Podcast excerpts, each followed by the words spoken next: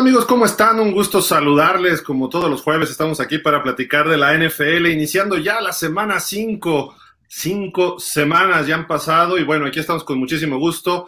Voy primero con las damas, Corinaya, Gerardo Peña, Daniel Velasco, Alberto Espinosa, su servidor Gilaro Figueroa. Gracias a todos ustedes que se conectan para acompañarnos en estas transmisiones. Y bueno, pues primero que nada, muy buenas tardes, Cori, ¿cómo estás? Saludos hasta Nayarit, ¿verdad? Exacto, es correcto. Saludos, mi Gil, Beto, Dani, Jerry. Es un placer estar con ustedes y hoy hay NFL, así es que estamos muy felices por eso. De acuerdo. Ahora vámonos hasta el norte, hasta allá uh, es Piedras Negras con el buen Gerardo Peña. Jerry, ¿cómo estás? Sí, señor. Señor. Muy bien, muy bien, Gilardo. Este, un placer estar de nuevo con ustedes. Este, gracias nuevamente. Saludos a Cori, a Alberto y a Daniel. Este, esperemos que nos la pasemos muy bien. Perfecto. Vámonos ahora al norte, pero de la Ciudad de México, con el buen Daniel Velasco. Dani, ¿cómo estás? ¿Qué tal, eh, Gil, eh, Cori, eh, Jerry, Beto, a todos nuestros amigos de Pausa de los Dos Minutos? Pues sí, efectivamente ya listos para platicar un poquito de NFL, eh, que como bien dice Cori, inicia el día de hoy con un partido interesante entre los Broncos y los, este, y los Colts de Indianápolis, que esperemos que se lo lleven los que visten de naranja, como el señor Hilda. Qué bárbaro, ya tomando partido y todo, pero bueno, en fin. Y vámonos hasta el norte de Querétaro con el señor Alberto, perdón, Alberto Espinosa. ¿Cómo estás? ¿Cómo estás, Gil? Un placer saludarlo. Quiero aclarar, vengo llegando de, de, de los juzgados porque fui con mi abogado para decir que cada vez que se me saque de la transmisión de pausa de los dos minutos, van a, los voy a demandar, así como a Bobby Wagner lo demandaron. Así que, ojalá. Gracias, uh. Gracias producción. Dios, esta producción. Viene la primera demanda, ya la está trabajando. ¿eh? Increíble, no, pero bueno. Oye, que, platícanos, Beto, rápido, ¿qué pasó con eso? ¿Sí demandó el muchacho este a Bobby Wagner? Sí, de hecho, tuvimos un espacio en Twitter que, o sea, que gracias por la, preferencia que está teniendo, esto está gustando mucho, donde si hay una demanda, sí la interpone, pero el gran problema es que creo que va más allá de lo moral y de lo ético. No, ¿Estuvo bien lo que hizo eh, Wagner o no? Porque no sabes lo que trae el tipo. El tipo trae una... O sea, vimos el video el, el martes, si no me equivoco, el, eh, donde entra un chico al campo con una lata que saca un humo rosa haciendo una protesta y tenía una, un, una playera con una leyenda de algo de los mascotas, creo, salvando a ciertos animales que creo que eran los puerquitos, una cosa. Y entonces Bobby Wagner lo, lo, lo taclea de, de, una manera artera y grosera que, y dice que sufrió lesiones y por eso le interpuso una demanda al, al jugador de los Rams. La pregunta del millón es, ¿qué haces? ¿Que lo te quitas y dejas que siga de loquito o lo detienes porque llevabas prisa para buscar el, el marcador y ganar el partido? Porque él está... Eh, ¿Qué hubiera pasado? Dejamos la pregunta votando. ¿Qué hubiera pasado si muere el, el, el aficionado? Por el Ay, impacto. No, por, por, el impacto. Si muere por el impacto, porque, o sea, lo estás agarrando flaquito, flaquito y, y, del punto ciego donde nadie te ve y, y, no crees que le dio un besito, o sea, realmente fue como dijo, ah, eres coreback, pum, pelas. Yo, yo no creo que proceda nada porque él infringió primero, pues, de acuerdo, en eso algo. Sí. Y se está metiendo a un evento donde están equipados, donde hay riesgos. Es como si te metes a los toros, eres espontáneo a los toros y te, te pegan una santa cogida, que así se dice en los toros, y de repente, pues, terminas en el hospital, pues, tú para qué te bajas, ¿no? Digo, creo yo, no sé cómo vean ustedes. Digo, yo también pienso de, de esa misma manera. Pero también sabemos que en Estados Unidos las leyes eh, son bastante, bastante especiales. Entonces, digo, yo no creo que pase más allá de que quiera sacar una lana a, a Bob Algo así como que eh, la ida al hospital y es entre comillas, porque o sea, sí le metió un cate, pero la realidad es que le está haciendo más a la faramaya que, que otra cosa. No, no tiene absolutamente nada y entonces nada saber si es chicle y pega, yo creo. Jerry, ¿tú, ¿tú crees que está bien que demande el tipo este o...? Pues es que eso es lo que más se acostumbra en Estados Unidos y sobre todo si tienes un buen abogado. Este, si tienes un buen abogado, eres culpable hasta aunque, aunque ni lo hayas tocado. Este, yo me acuerdo, a lo mejor no tiene nada que ver esto, pero no te acuerdas en un juego de béisbol que, que un, que un jugador le mató una paloma con un guante. Ah, y, y, no sé si todavía estará pagando la multa, pero sí, este, sí fue algo cuestión de, de la Sociedad Protectora de Animales, o no sé, pero sí, ahí no, no sé, como dice, no se le acababa el chavo, el jugador. Hubo uno que desplumó a una paloma que se cruzó en la pichada y era Dennis Eckersley, creo, ¿no? El, uh -huh. no, no era, Randy, ¿Eh? Era Randy Johnson. El, ¿no? el, el, pitcher era Randy Johnson. Randy Johnson, Randy Johnson. Randy Johnson, ¿no? Con los Diamondbacks, ¿no? De Arizona en ese entonces. Ajá, en pretemporada, en, sí, en pretemporada. Y hubo un tenista que también descuartizó a un, a un este pajarito, era Goran Ivanisevic, que le pegaba el servicio, pero con todo, saca y nomás se ve como ¡pum! vuelan plumas por todos lados, así. ¿Se acabó? Cory, ¿tú demandarías si te hubieras metido y te ponen ese cate? No, hombre, Cory. Ay, bueno, en Estados Unidos, digo, está a la orden del día. Y aparte yo creo que también si vas a hacer eso de espontáneo, ya sabes también a, a lo que te arriesgas, o sea, no, no creo que vayas a pasar y pienses que no va a pasar absolutamente nada. Entonces también van con un, una doble onda de que si pasa algo no me toques porque no te demando, ya, ya sabemos cómo, cómo lo manejan, ¿no? Entonces, este, pues veamos en qué acaba. De acuerdo, pues bueno, vámonos ya a los temas, esos son cosas que pasan extra fútbol, pero hay muchos temas de fútbol y aquí viene la primera pregunta. Eh, sabemos que los Eagles están arriba de toda la NFL, es el único equipo invicto con 4-0, pero estos equipos que son 7, todos tienen marca de 3-1. que aquí hay tres Cowboys y los tres Cowboys van a decir que es el mejor equipo de los de 3-1. Pero por eso voy a empezar con Dani. Dani, ¿cuál de estos siete equipos crees que sea el mejor hasta el momento de, los que mar marchan con 3-1? Mira, a mí el que hasta el momento me ha parecido el más sólido es, eh, sin duda alguna, los Bills. Creo que hoy por hoy es el equipo a vencer. Y bueno, desde el inicio de la temporada, ¿no? Vimos que se ha mostrado como, como el equipo este, a, a, vencer en, eh, para el presente año, el, más claro candidato al Super Bowl. En el caso de los demás equipos, hay unos que eh, van creciendo poco a poco, otros que tienen un récord un tanto engañoso, entiéndase el caso de los gigantes, eh, y otros que pues, eh, digo, todavía están en ese, en ese proceso de, de tener que confirmar qué tan verdadero es su récord, eh, por ejemplo, en el caso de los vikingos de, de, Minnesota, ¿no? O sea, que no creo que sean mal equipo, pero no sé si 3-1 sea mucho para ellos en estos momentos. ¿Cuál, cuál, te, ¿Cuál dijiste que te gustaba más? Los Bills. Los Bills. Jerry. Ok, este, pues para mí de esos de esos siete equipos este no no me va a ganar la pasión verdad el que veo el que veo más este bien es a los jefes de Kansas City y muy muy pegadito sería Buffalo verdad y, y, y, y veo a vaqueros y a empacadores con, un nivel más o menos parejo porque este bueno, de hecho veo Vaqueros sería el tercero. ¿Por qué? Porque traemos muy buena defensiva. La ofensiva es la que todavía le falta carburar, entonces todavía tiene tiempo para mejorar y, eso, si eso mejora, va a ser el equipo todavía más fuerte. Entonces, lo que sí verían empatados en, en cuarto lugar sería a Green Bay y Minnesota, ¿verdad? Que, que el récord todavía es medio, medio engañoso, ¿verdad? Porque falta verlo jugar con equipos fuertes, ¿verdad? y Nueva York por sí como dijo como dijo mi compañero este ese ese ese récord sí se me hace demasiado engañoso no no creo que estén tan bien para el récord y dónde dejas a Miami nada más dime Ay, no sabía que estaba en el grupo disculpa no bueno no, pues, es que no se ve, eh, eh, no se ve bien en la imagen, disculpa. Se ve una mancha verde ahí, según Jerry.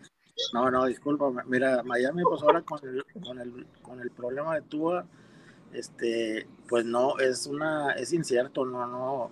O sea, sí iban ganando bien, pero ya con sin Tua, ya el equipo, no sé si va a volver a las andadas, todo depende de, del partido, de, del próximo partido que tengan, ¿verdad?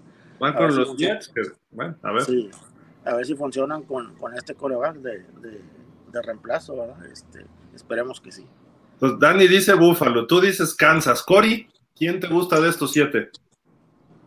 Fíjate, obvio también, tengo que ser neutral, obviamente ya saben mi, mi fanatismo y amor ciego por mi estrella solitaria, pero siendo muy, muy neutrales, yo creo que me voy con Bills.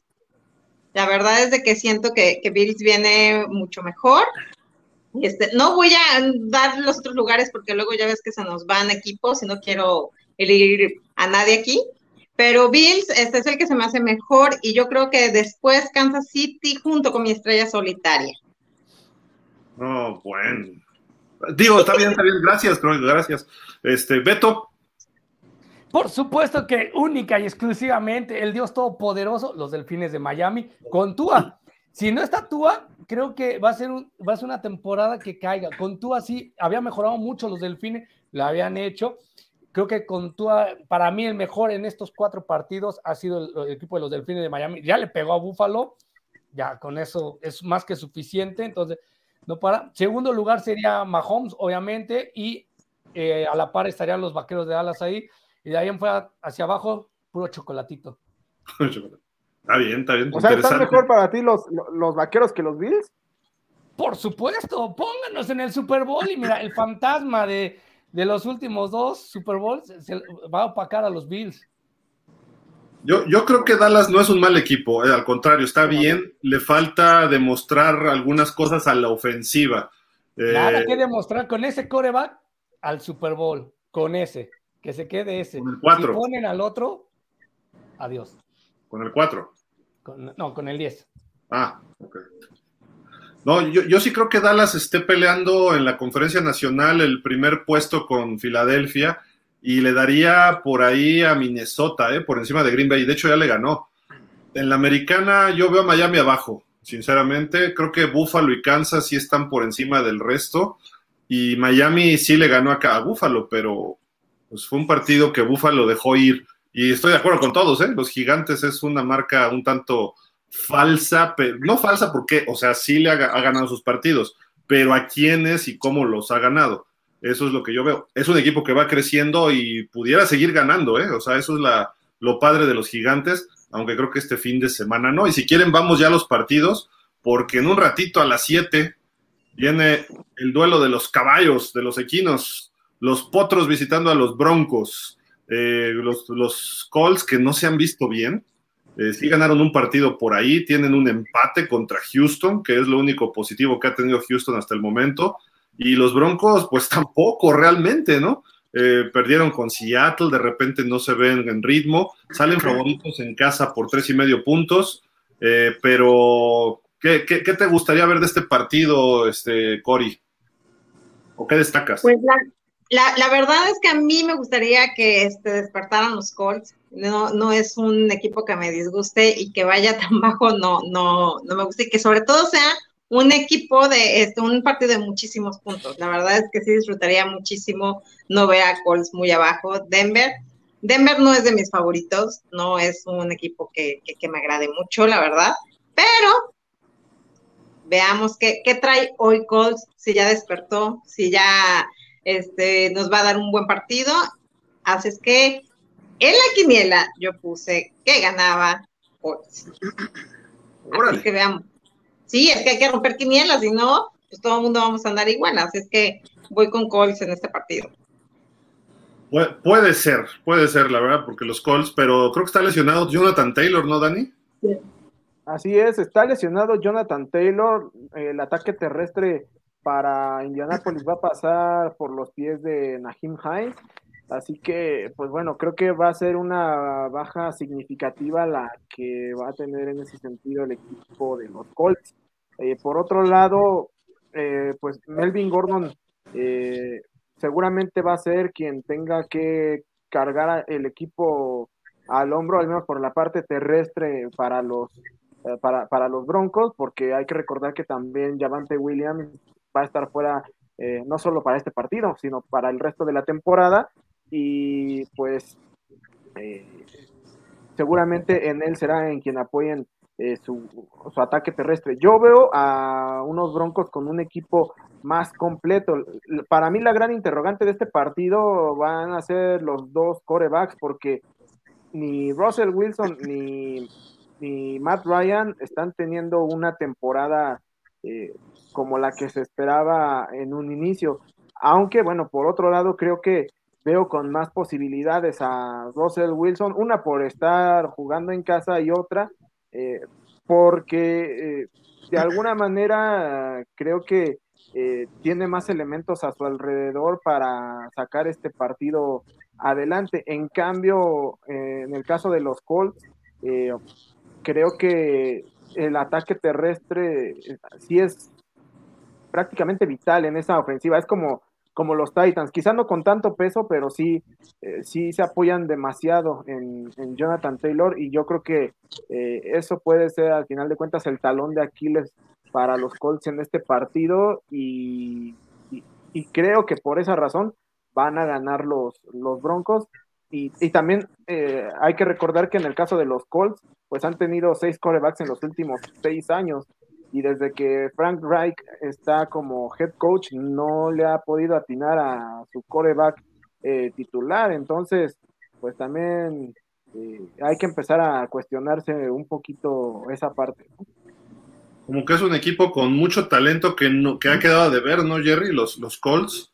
y como dice Dani, creo que lo mejorcito fue Philip Rivers, que ya estaba muy traqueteado, ya muy, muy veterano, y los lleva a playoff, y después Carson Wentz, antes ahí por ahí pasaron Candes Jacoby, Brissett, etcétera, y ahora van con Matt Ryan, ¿no? Entonces, no sé, ¿tú cómo ves este, este juego, Jerry? Porque además, Randy Gregory, el que los odia a los fans de los Cowboys, que dijo pestes de los fans de los Cowboys, está fuera, ¿no? También.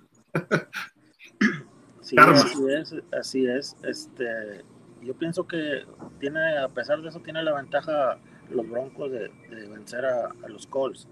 Eh, creo yo que en este juego por fin va a despertar Russell Wilson. Este, no, se ha visto que, todavía se acople bien al equipo, ¿verdad? Porque pues no es tan fácil cambiar de un equipo a otro que tiene otro sistema de juego. Entonces, este, pienso yo que posiblemente ya para el quinto juego este, ya se le va a ver más, más su, verdadero juego, ¿verdad?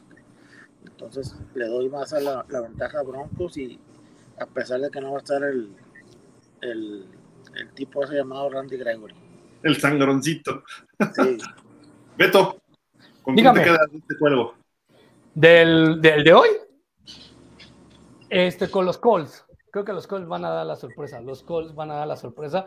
Porque Russell Wilson no lo veo que, que esté encajando en los Broncos de Denver. Obviamente, el, head coach, que era el ex coordinador de los empacadores de Green Bay, tampoco ha visto la suya. Entonces, creo que está muy complicado. Yo creo que los Colts con Mark Ryan, a pesar de no tener a Jonathan Taylor, creo que los Colts van a poder llevarse el partido. Me gusta el juego, los dos ex equipos de Peyton Manning. Creo que a los dos los hizo campeones, con los dos perdió un Super Bowl también. Eh, me gusta Denver en casa, la verdad, y creo que Russell Wilson tiene ahorita eh, ese apoyo de, jugadores, aunque sí también perdió un corredor en Javonte Williams, como decía Dani. Me gusta y creo que tiene la defensiva también un poco más sana. Eh, porque creo que también Darius Leonard, ¿no? El linebacker de los, que ya cambió su nombre además, este, pero Leonard sigue, también anda muy tocado, que es un, uno de los mejores linebackers de la NFL y no está jugando eh, al 100% y no sé si vaya a estar alineando al rato, pero eh, me, quedo con los Broncos. Y al domingo porque es el segundo juego en Londres y está Gigantes contra el equipo de Green Bay. Aquí hay un dato histórico de estas series rivalidades en Londres. Ha habido 31 partidos en Londres y este juego será la primera vez que presenta dos equipos con marca ganadora, porque los dos llegan con 3-1. Normalmente llega uno con marca perdedora, etcétera, o los dos incluso, ahora sí, 3-1 los dos, son favoritos los Packers por siete y medio puntos. Eh, los gigantes pues están jugando bien, pero sorprendiéndonos a mucho, a, propios y extraños, mejor dicho. Beto, ¿con quién te quedas y por qué? Creo que ligeramente superior, o sea, eh, solo en el coreback, bueno, no, no ligeramente, ampliamente superior solo en el coreback, el señor Aaron Rodgers, pero en equipo este, es ligeramente Green Bay. Si tiene buen, un buen partido, Daniel Jones termina eh, sin cometer errores. Si tiene el tiempo que le dieron con los vaqueros de alas, hasta incluso logra zafarse de, de, las supuestas capturas que pueda tener y logra concretar a Shaquan Barkley, sigue teniendo un buen nivel, puede darle la batalla, pero creo que va a ser este, indiscutiblemente Green Bay el que se lleve por Aaron Rodgers el, partido. Curiosamente, aquí hay un dato de Saquon Barkley es, tiene 463 yardas por tierra, que es más que todos los equipos que aparecen allá abajo. Me parece que son 21, había contado hace rato. O sea, corre más que los, las Panteras con todo y el señor eh, Christian McCaffrey. Corre más que los Rams, que son los campeones, más que los Bengals, que juegan el Super Bowl. Eh, Jacksonville, que tiene a James Robinson, tienen a Greg Joseph, los Raiders, en fin, empezamos a ver y dices, ¿cómo es posible que corra más él solo? Que todos estos equipos, que Dallas, que tiene a Zeke y a Pollard, Pittsburgh con Najee Harris, en fin, está dando un temporadón como en sus buenas épocas. Eh, Jerry, eh, ¿gigantes o Packers? Yo creo que, va a ser Packers. Este, mientras, odio decir esto, pero mientras esté Aaron Rodgers, todo es posible. Este, entonces, este, aún con Barkley, aún con el con Daniel Jones, este, creo que Green Bay los puede parar y entonces, este, a lo mejor le sienta bien allá en la ciudad de Londres, este, y ojalá ya se queden, pero, pero sí, sí le voy a Green Bay. Creo que va es la primera vez que los Packers salen de Estados Unidos para jugar. Ya habían todos los demás equipos y es la primera vez que va a jugar fuera de Estados Unidos los Green Bay Packers. No lo subieron. ¿Verdad? El Big Ben está sonando. El Big Ben ahí. nos lo hubieran mandado a México, ¿no? al señor Rogers y a los Packers este año. Pero bueno, en fin, que se vaya a Londres ahí, que sea feliz con su fish and chips. Eh, Cory, ¿quién, ¿quién le vas? ¿Por qué? Bueno, de irle a ninguno. Oh. Pero que yo creo que va a Bien bajado esa pelota, Cory. Odias a los dos, seguro la, verdad es que sí, Aaron Rodgers no es mi, es muy buen quarterback, pero no es mi persona favorita en el mundo. Y pues obviamente los gigantes están en mi división y por lo mismo no quiero que ganen. Entonces, obviamente le daría el gane a Green Bay por, por obvias razones. Y aparte, pues sí, tienen a Aaron Rodgers, como dice mi Jerry, que con él se puede esperar lo que sea. Ya, ya nos tiene acostumbrados. Puede remontar marcadores que a veces ni nosotros lo creemos. Así es que yo creo que este juego allá en Londres a la hora del té lo ganará Green Bay. Dani. Mira, yo creo que eh, sí va a salir Green Bay con la victoria. El problema para Gigantes, digo, más allá de todas las dudas que siembra eh, eh, Daniel Jones, es también que como bien dijiste, ¿no? El, peso del ataque terrestre es eh, demasiado y específicamente en la persona de, de Saquon Barkley y pues el, hecho de que él solo tenga más yardas acumuladas que todos los equipos que vimos en la gráfica anterior, eh, pues también te hace entender un poco por qué es tan susceptible a lesiones y creo que por ahí también va a pasar mucha de la esperanza de, eh, olvidémonos de este partido, sino de la temporada en general de los gigantes, porque donde se vuelva a lesionar Saquon Barkley como pues ya es casi costumbre, pues adiós la temporada para los gigantes, porque, insisto, Daniel Jones no ofrece absolutamente ninguna garantía. Y, por ahí escuché, no sé si habrá querido decir otra cosa, Beto, pero dijo, es un poquito mejor Green Bay en la posición de coreback que los gigantes. Eso dijiste, Beto. ¿Se te escapó o eso crees? No, se me escapó. Ah, y después, después corregí y dije, es ampliamente mejor. Ah, ya, ya, ok. O, era irónico.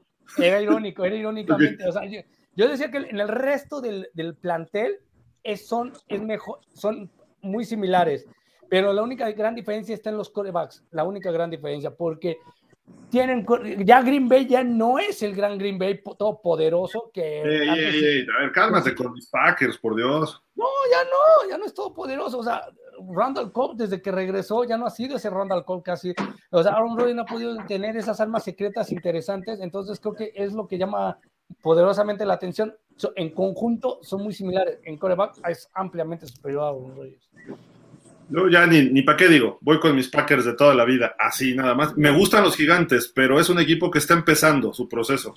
Creo que lo que está haciendo Brian Dable ahí se ve bien. Necesita un coreback. Daniel Jones es aceptablemente, digamos un término medio, pero necesitas un coreback de otro nivel para que los gigantes puedan dar ese brinco y todavía le faltan selecciones, le falta armar más su roster, así de que me quedo con ellos. Vámonos, este Dani, ¿Qué tal este partido? Si quieres, preséntalo tú. Pues bueno, los Steelers que van a visitar en Highmark Stadium a los Bills, la serie que se encuentra favorable a los Steelers, 15 victorias por 10 derrotas, aunque bueno, los Bills han ganado dos de los últimos tres partidos, eh, pero curiosamente el último lo ganaron los Steelers 23 a 16 y justamente los Bills van a salir favoritos para este juego por 13 y medio puntos. Eh, vaya, pues creo que eh, las realidades que viven ambos equipos son diametralmente opuestas, lo cual pues se puede percibir específicamente desde su récord.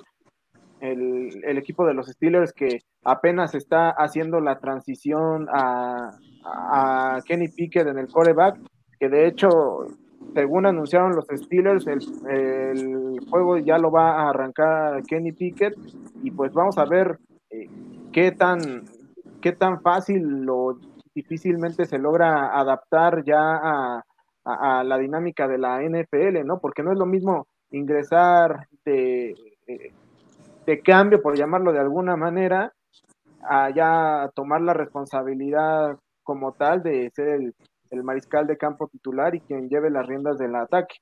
Y más ante una defensiva como lo son la de los Bills, que sabemos que es una de las mejores de la liga, y también ante un equipo que te anota cualquier cantidad de puntos. Entonces, pues yo creo que este, los, los Steelers, pues aquí va a comenzar parte de su via crucis a lo largo de la temporada, y yo soy de la idea de que al final del año, pues vamos a tener por primera vez una marca perdedora en los Steelers en la era de Mike Tomlin.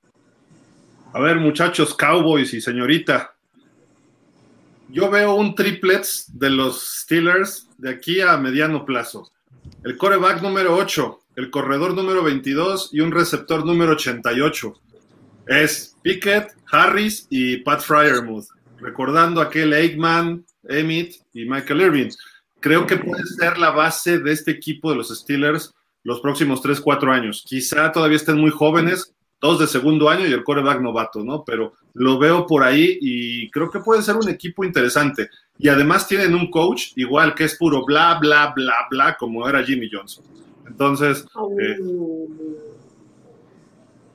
era bla, bla, bla Jimmy Johnson, discúlpenme, discúlpenme. Bla, bla, bla, y nos dio dos trofeos. ¿Él los dio? Él los dio. Él los dio. Sí, porque él estaba cucheando. Dos y medio. Él era el Mesías y tenía a sus santos al lado que le ayudaban a hacer cosas. Por Dios. Que te caiga más es otra onda, pero de que él nos dio. No lo dejaron trabajar en Miami. La culpa de lo que le pasó a en Miami era Ross y era el gerente general. Si hubieras dejado trabajar la continuidad de un entrenador, si lo hubieras dejado trabajar a Jimmy Johnson en Miami, hoy Miami tendría más títulos que los vaqueros de Dallas. Así te lo pongo. Pero hay un Dios que todo lo ve y dijo, no, la estrella solitaria los merece. A ver, ahí les va, ¿eh? Ahí les va rapidísimo y vamos a empezar ya el debate. Porque Jimmy Johnson fue buen reclutador y era buen rara coach, como le dicen, motivador. Pero cuando tenía que sacar un partido, tenía que tomar una decisión, con Dallas tuvo fortuna que su equipo nunca estaba en desventaja, siempre iba ganando. Cuando en Miami un equipo que no estaba tan bien armado como los Cowboys, cuando se veían problemas, Marino, resuélveme el problema. Y Marino le resolvía el 80% de las broncas. pero no podía con todas. ¿Por qué hizo eso de gran reclutador? Porque él venía de colegial y conocía a todos los jugadores. Y luego venden a Herschel Walker por 12 jugadores. Digo, le cayeron puros jugadores de primera ronda, segunda, muy buenos. Creo que entre ellos llegó Emmett Smith y empieza a armar su equipo. Y luego, ¿qué staff tenía? North Turner, coordinador defensivo. Eh, perdón, este, ofensivo. Dave Wanstead, defensivo. Estaba por ahí Joao, Joao Besano, Bosch Davis, y síguele. ¿Y qué tipo de jugadores tenía? ¿Y, qué, ¿Y por qué se va de Dallas? Porque Jerry Jones dice, cualquier coach hace campeón a los Cowboys. Se va Jimmy Johnson, llega Barry Switzer, que pues era ya un señor ya grande, muy buena onda y todo, y los hace campeones. Y Jimmy Johnson que hizo en Miami, el ridículo, se fue por la puerta de atrás. Yo no digo que no haya sido parte de los Cowboys, o de esos campeonatos, pero no como coach y él está en el Salón de la Fama como coach, yo nunca le hubiera dado su, el voto a ese señor como, como coach. Tú has defendido tanto y has dicho que Marino hubiera, le hubiera dado 80 títulos a los delfines. Si Jimmy Johnson confió en él, Marino le falló. Si Jimmy Johnson hubiera sido el que ustedes dicen, con Marino hubiera ganado los cuatro de los cuatro años. Sí, sí, no, sí, lo que pasa es que fuera el dueño que No lo dejaron trabajar. Es que, Gil, él llegó y dijo, quiero estos jugadores, quiero traerme a eso. Le dijeron, no, a él le impusieron un Altúa del momento y dijo, yo no quiero Altúa del momento. Punto. Él quería a alguien nuevo y no se lo quisieron poner. Cuando llegó a Miami le dijeron, tú puedes ser el gerente general del equipo, el head coach, puedes traer al staff y a los jugadores que quieras. Nada más no tocas al número 13, le dijo el dueño Wayne Wisenga en ese momento. Y dijo, va, y hasta abrazó a Marino y sí, órale, qué padre y todo. Cuando tienes una línea ofensiva que está acostumbrada a bloquear, a cubrir pase, y dice, vamos a correr el balón, y dice, oye, Richmond Webb era el mejor tackle izquierdo protegiendo a Marino en la liga, ahora tienes que empujar y bloquear cuando no lo había hecho en ocho años, eh, bueno, en seis años. Y luego llega un corredor como Karim Abdul-Jabbar, homónimo del, del basquetbolista, y lo quería convertir en, Emmett Smith. Perdón, Karim Abdul-Jabbar venía pues, son de colegial y Emmett Smith venía con ya un buen currículum y empezó a hacer cosas así. Lo único bueno que hizo en Miami fue reclutar a Zach Thomas, a Patrick Surtain, Sam Madison, creo que Sam Madison no, y a Jason Taylor. Jason Taylor Hall of Famer y Zach Thomas debe ser Hall of Famer en algún momento, pero fuera de eso, no hizo nada. Es que tú lo acabas de decir, Gil. Le dije, no me tocas al 13. Es lo que puede pasar, lo que yo he dicho tanto con ahorita con el señor Sean Payton. Por eso el gran miedo ahorita de, lo, de, de McCarthy es llegar y decir, y de Jerry Jones, es que si llega Sean Payton, sabe que el 4 no va a tener cabida porque no le gusta a Sean Payton el That Prescott. Entonces, si llegas a un equipo donde te dicen, a esto no lo puedes mover, pues no vas a hacer cosas, vas a decir, pues lo pierdo, no me interesa, yo... yo no aceptas la chamba, o sea, Digo, ¿sabes qué? Yo, lo que decía Bill Parcells, y, por eso Bill Parcells salió de Dallas. Dijo, si yo voy a cocinar, déjenme comprar los ingredientes. Porque Jerry Jones le implantó ahí a Terrell Owens y dijo, ¿sabes qué? Ahí te ves. Porque sí tenía carácter, ¿no? Como Jason Garrett, de eso estamos de acuerdo todos, ¿no? O como Tony Romo, Jerry. Uh, nada que ver. Tampoco tenía carácter Tony Romo. Hay tiro, hay tiro. Nunca tuvo carácter Tony Romo, jamás. jamás. jamás tuvo carácter Tony Romo. Y ya lo dijo un vaquero. El único, lo único bueno que tiene Tony Romo fue que puede presumir que se fue a las playas de México con Jessica Simpson. De ahí fuera todo lo demás es vomitable en su carrera. Vomitable. Incluso aunque lo hayan considerado el hombre regresos en, en los cuartos cuartos, no puede absolutamente nada. Fracasó contra Seattle fracasó teniendo uno de los mejores equipos de, la historia de los vaqueros de Dallas. Le robaron. Jerry. Si quieres. Es la verdad. Lo siento mucho, Jerry. Si me dejas de hablar por ser fan de los vaqueros y ser duro con Tony Romo, discúlpame. Después hablamos. Después hablamos. bueno, ya hablamos de eso, pero Cory, después nos peleamos por los Cowboys, porque ya Jerry se puso así muy, hasta tomó el café muy rápido y todo, así como que, bueno, se puso rojo, rojo, rojo, rojo. Cori, platícanos de Pittsburgh contra Buffalo. ¿Qué ves de este partido? ¿Qué te gusta? ¿Qué no te gusta? No me gusta Pittsburgh. o sea, en pocas palabras. ¿Qué te puedo decir? No me gusta. Entonces, obvio. Y tampoco los Bills, dice Cory. No, los Bills, sí, los Bills, yo, yo digo que va, va, este, va a ganar. Y la verdad es que a mí se me hace mejor equipo. Siento que para Pittsburgh esta temporada va a ser una temporada muy, muy larga. Entonces, sí, este, no, no, no son los Pittsburgh que estamos acostumbrados a ver y aparte, la verdad es que no, no, no creo que le ganen a los Bills. Creo que ahorita, en, este momento, siento que trae mejor equipo los Bills que Pittsburgh. Le doy el gane a Bills. Jerry, ¿quieres replicar algo de Romo antes de que vayamos con el juego? No, no, no, este... Me guardo. Le voy a, un, un, psicólogo a, mi amigo Alberto. ¡Uh! Ya te mandaron al psicólogo. No, ojalá, ojalá, es que quiero entender. Qué, juegos vieron de Romo que, que, que todos lo ven mal, pero bueno. Mira, te voy a decir, vi el de Seattle, que lo ponen a, recibir la pelota y corre. Más lento que una tortuga, y eso que la tortuga es lenta, ¿eh? Y corre más lento Tony Romo que una tortuga. Lo vi bombardeando Nueva Inglaterra, pero no podía concretar y ser ese líder nato. Lo vi que trataba de regresar siempre de 28 puntos y no podía. Lo vi, este, una semana antes de jugar contra Minnesota, le gana a los gigantes, se siente grande, yo soy todo poderoso, voten por mí, soy su papá. Llega, se va a las playas de México con Jessica Simpson y contra los vikingos te ponen una golpiza porque Tony Romo estaba pensando en Jessica Simpson. O sea, ayúdame a defenderlo. Vas a ver, Gil. Yo dije, es culpa de Gil. Tienes toda la razón. Producción, esto es culpa del señor Gildardo Figueroa. Oh, Yo también. Estábamos hablando de Perfecto. Y lo sacaron. Gracias a la producción que sacan al señor Gildardo Figueroa. Amo esta producción. Yo me hablé. Ahora sí fue Beto. Pero bueno, Jerry, del, del Pittsburgh Buffalo, bueno, este sí no, no creo yo que no se necesita mucho análisis. Este, creo que Buffalo está, está superior a Pittsburgh en este momento.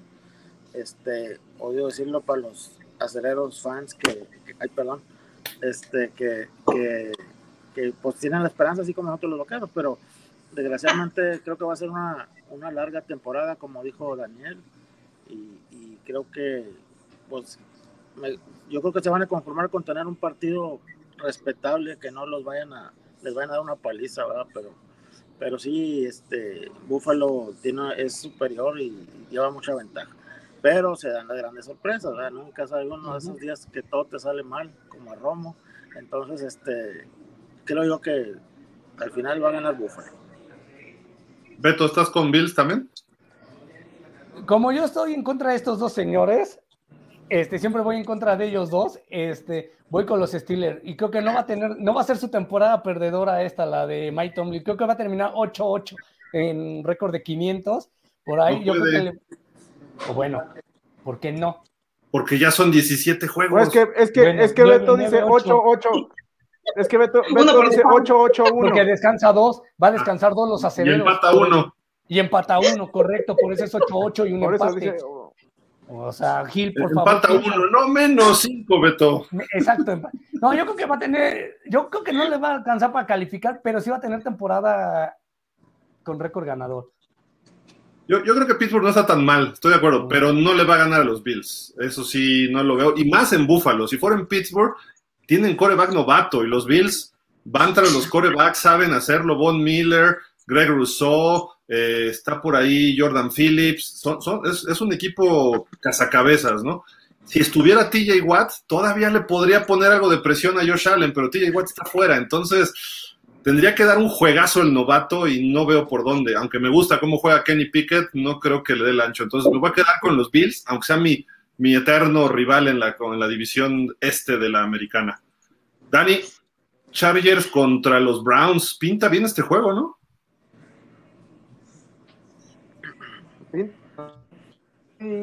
interesante. Creo que los, Browns tienen ahí la, la oportunidad de eh, de localía y solo por esa razón es, eh, sacar el partido, pero yo veo ligeramente favoritos a, a los Chargers que pues tienen más talento justamente en la posición importante, ¿no? Que es en este caso el, el coreback, Justin Herbert eh, lo veo pues muy por encima de lo que puede ofrecer eh, Jacoby Brissett. Se apoya mucho en su ataque.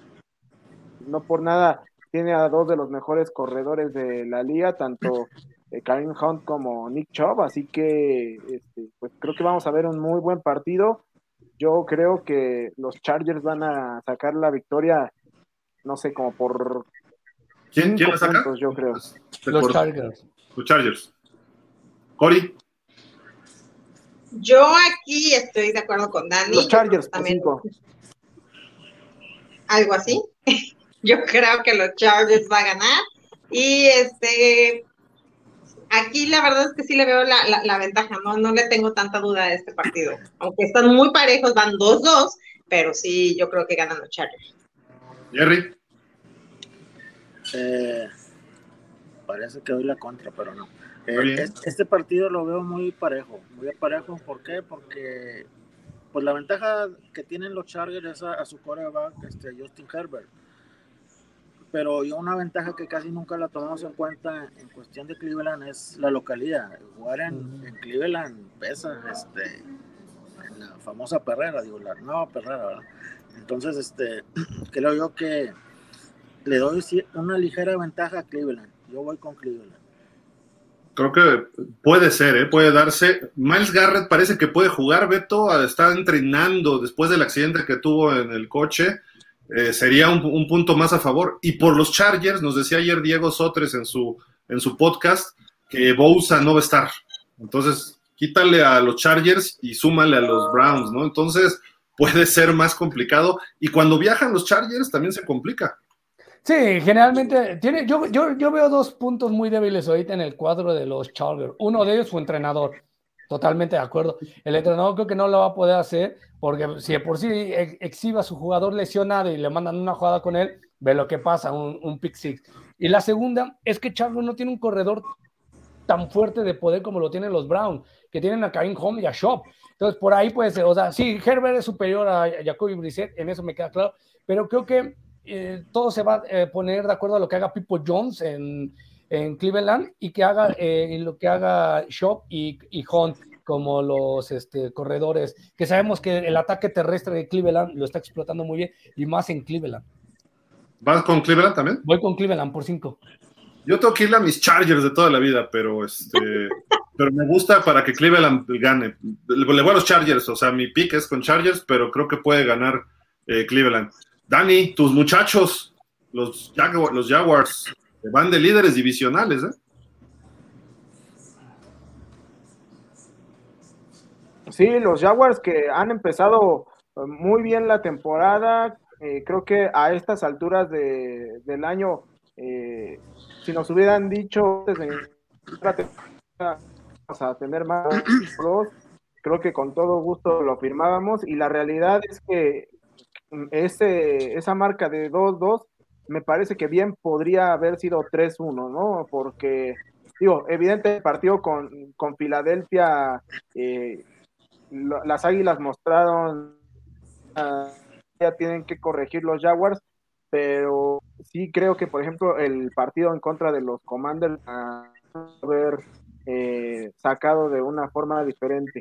Eh, yo lo dije en su momento contra los Colts, que pues a pesar de que daban favoritos a los a, los Colts, los Jaguars. Eh, había que tomar muy en consideración la racha que tenían los Jaguars cuando juegan eh, contra ellos en, casa, ¿no? Y aquí creo que podemos decir un poquito lo mismo, porque eh, pues los Texans han sido prácticamente de hijos a los Jaguars en los últimos, los últimos partidos y pues sí, aquí vemos que en favoritos los Jaguars, pero tener mucho cuidado con esas rachas. Eh, y, pues bueno, creo que en caso de que los Jaguars logren sacar adelante este partido que, deberían, eh, va a ser eh, muy importante porque significaría romper una racha negativa que traen arrastrando de hace varios años. Así que, eh, aunque por el corazón obviamente quiero que ganen mis Jaguars. Eh, la razón, así como lo dije en su momento en el partido con los Colts, creo que debemos dar favoritos a los Texans por tres puntos. ¡Wow! Eso sí me sorprendió. Está favorito seis y medio los Jaguars hoy. Eh, hay un datito hablando de los corebacks, tanto de Herbert, de mis muchachos. ¿Dónde quedaron mis muchachos? Por acá están. Mira, Herbert y Trevor Lawrence. Son tipos que miden como dos metros, que tienen unos cañones de brazo, que saben leer perfectamente las defensivas, su estatura les ayuda, no les tapa a nadie, eh, se pueden mover con velocidad, resisten golpes. Cuando tienen mucha protección o que tienen una, bolsa de protección, mejor dicho, eh, limpia, que no están cerca, que no están siendo presionados, son los dos mejores en rating de la NFL. Entonces, ¿qué le puedes pedir a estos dos jóvenes? Estos cuates van a dominar la NFL y no es que ya le están dominando y eso que Lawrence apenas está en su segunda temporada. Herbert ya tiene un poquito más corrido, ya está en la tercera, pero a final de cuentas estos dos muchachos creo que pueden ser de esos representantes importantes el resto de sus, de sus carreras y a lo mejor hasta vemos levantar los varios trofeos Lombardi a cada uno, ¿eh? así a, ese grado. Así de que, pues yo me voy a quedar con Trevor Lawrence. Rompen esa racha, Dani, los, los Jaguars, eh, jugando en casa, los Texans es un equipo resiliente, pero hasta ahí, ¿no? Están en un proceso, un coach que sí veterano y con experiencia, pero los Jaguars ya se ve muy sólida su defensiva, con jugadores novatos y jóvenes, su ofensiva ya es estable. Un mal partido contra Filadelfia por las condiciones de lluvia, ¿eh? Si no hubiera llovido, yo creo que hasta Jacksonville hubiera podido haber quitado el invicto a los Eagles, pero hasta ahí, hasta ahí me quedo porque fue, estamos hablando de un hubiera. Y Trevor Lawrence está teniendo un temporadón. Espérense todavía que agarre más ritmo. Cuidado. No sé tú cómo lo veas, Jerry, este partido, pero me llama, me llama la atención los Jaguares. Es un equipo que, que, se ve bonito este año, ¿no?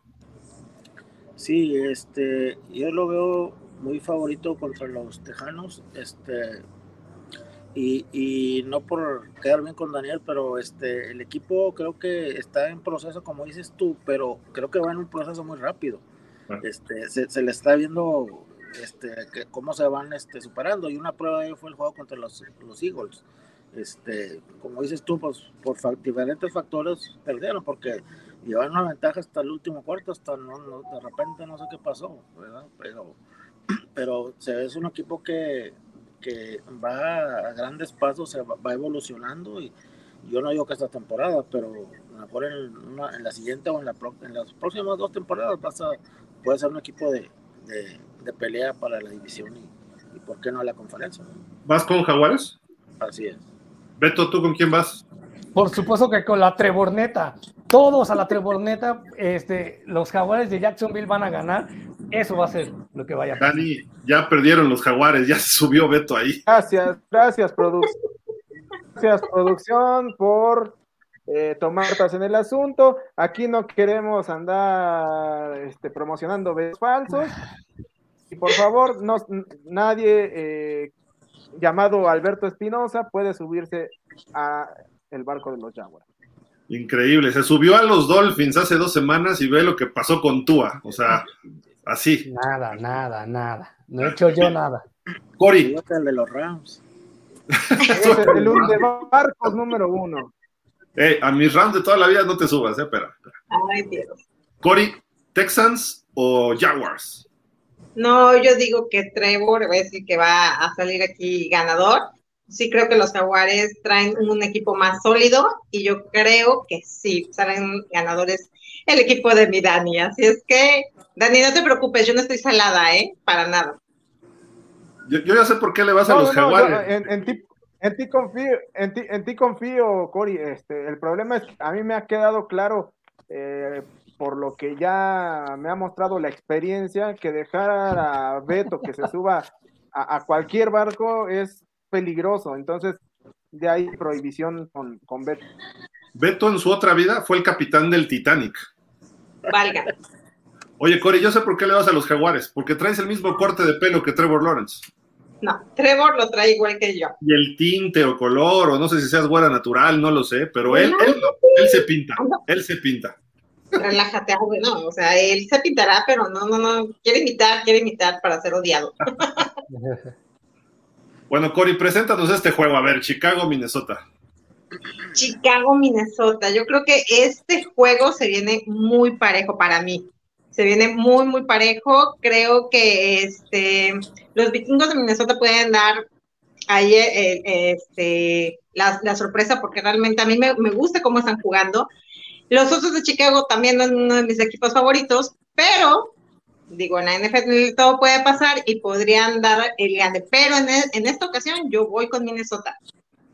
Son favoritos por seis y medio, este, Dani, y Chicago, pues es Justin Fields contra el mundo, ¿no? Y Minnesota se ve que está jugando bien, aunque ha venido de atrás sus últimos dos partidos, ¿no? ¿Dani? Sí, sí, sí, ha venido, ha venido de atrás. ¿Escuchan? Sí, sí, sí, sí. ¿Sí me escuchan? Sí. sí. Ah.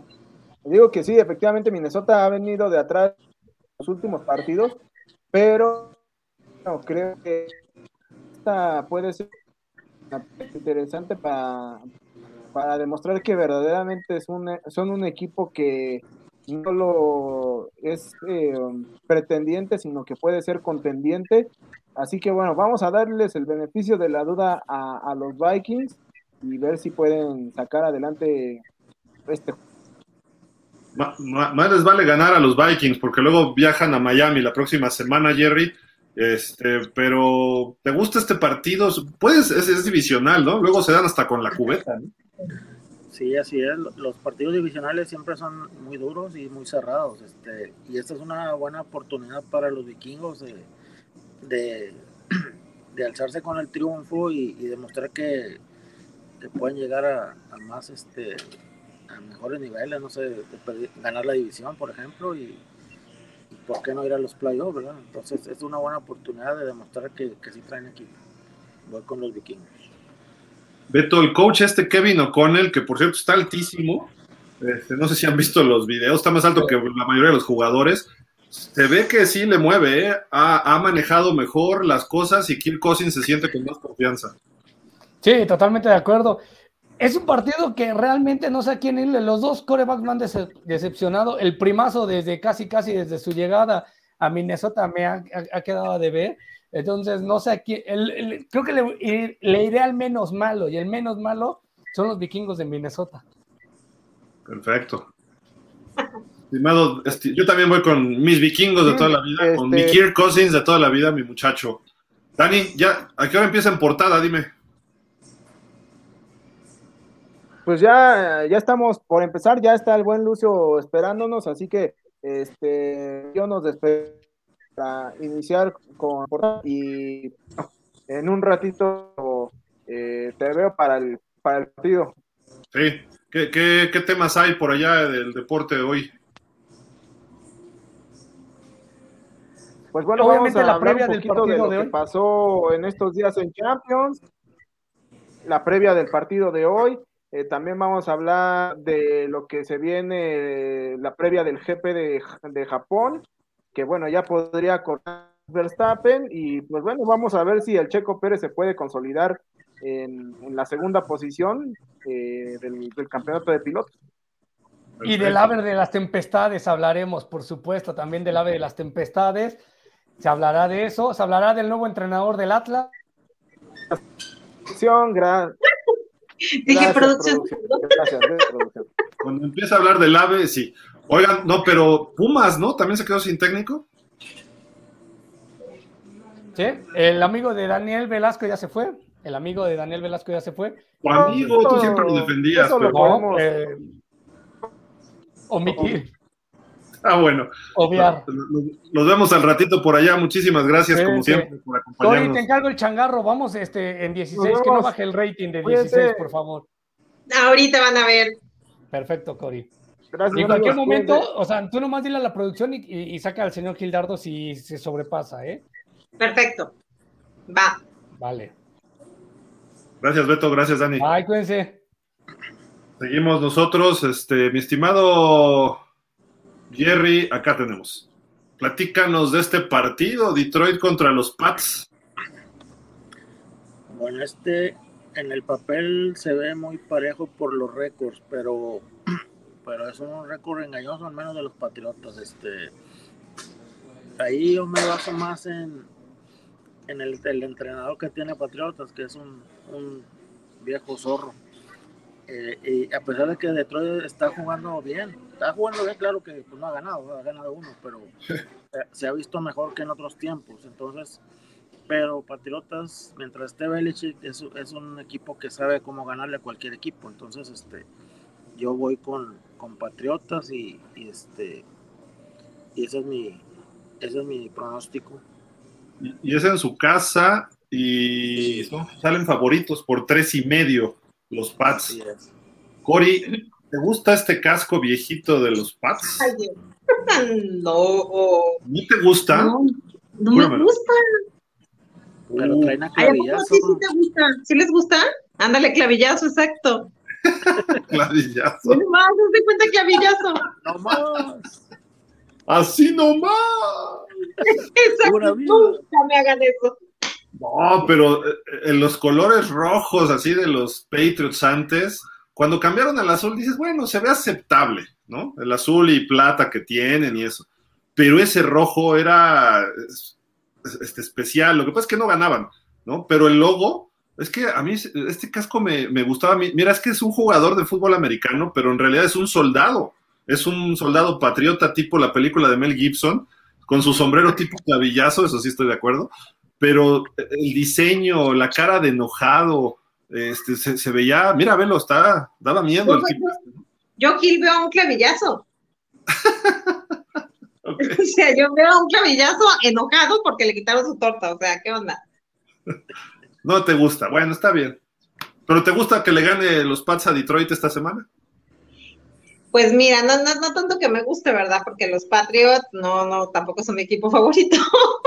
Entonces, este, me caen bien los Leones, pero siendo realistas, yo siento que van a ganar los Patriotas este partido. Juegan en casa, eso los favorece. Pero está lesionado su quarterback, Mac Jones. Y Detroit está metiendo muchísimos puntos, aunque le meten más. Yo creo que Detroit va a dar la campanada ahí en Nueva Inglaterra, ¿eh? eh ya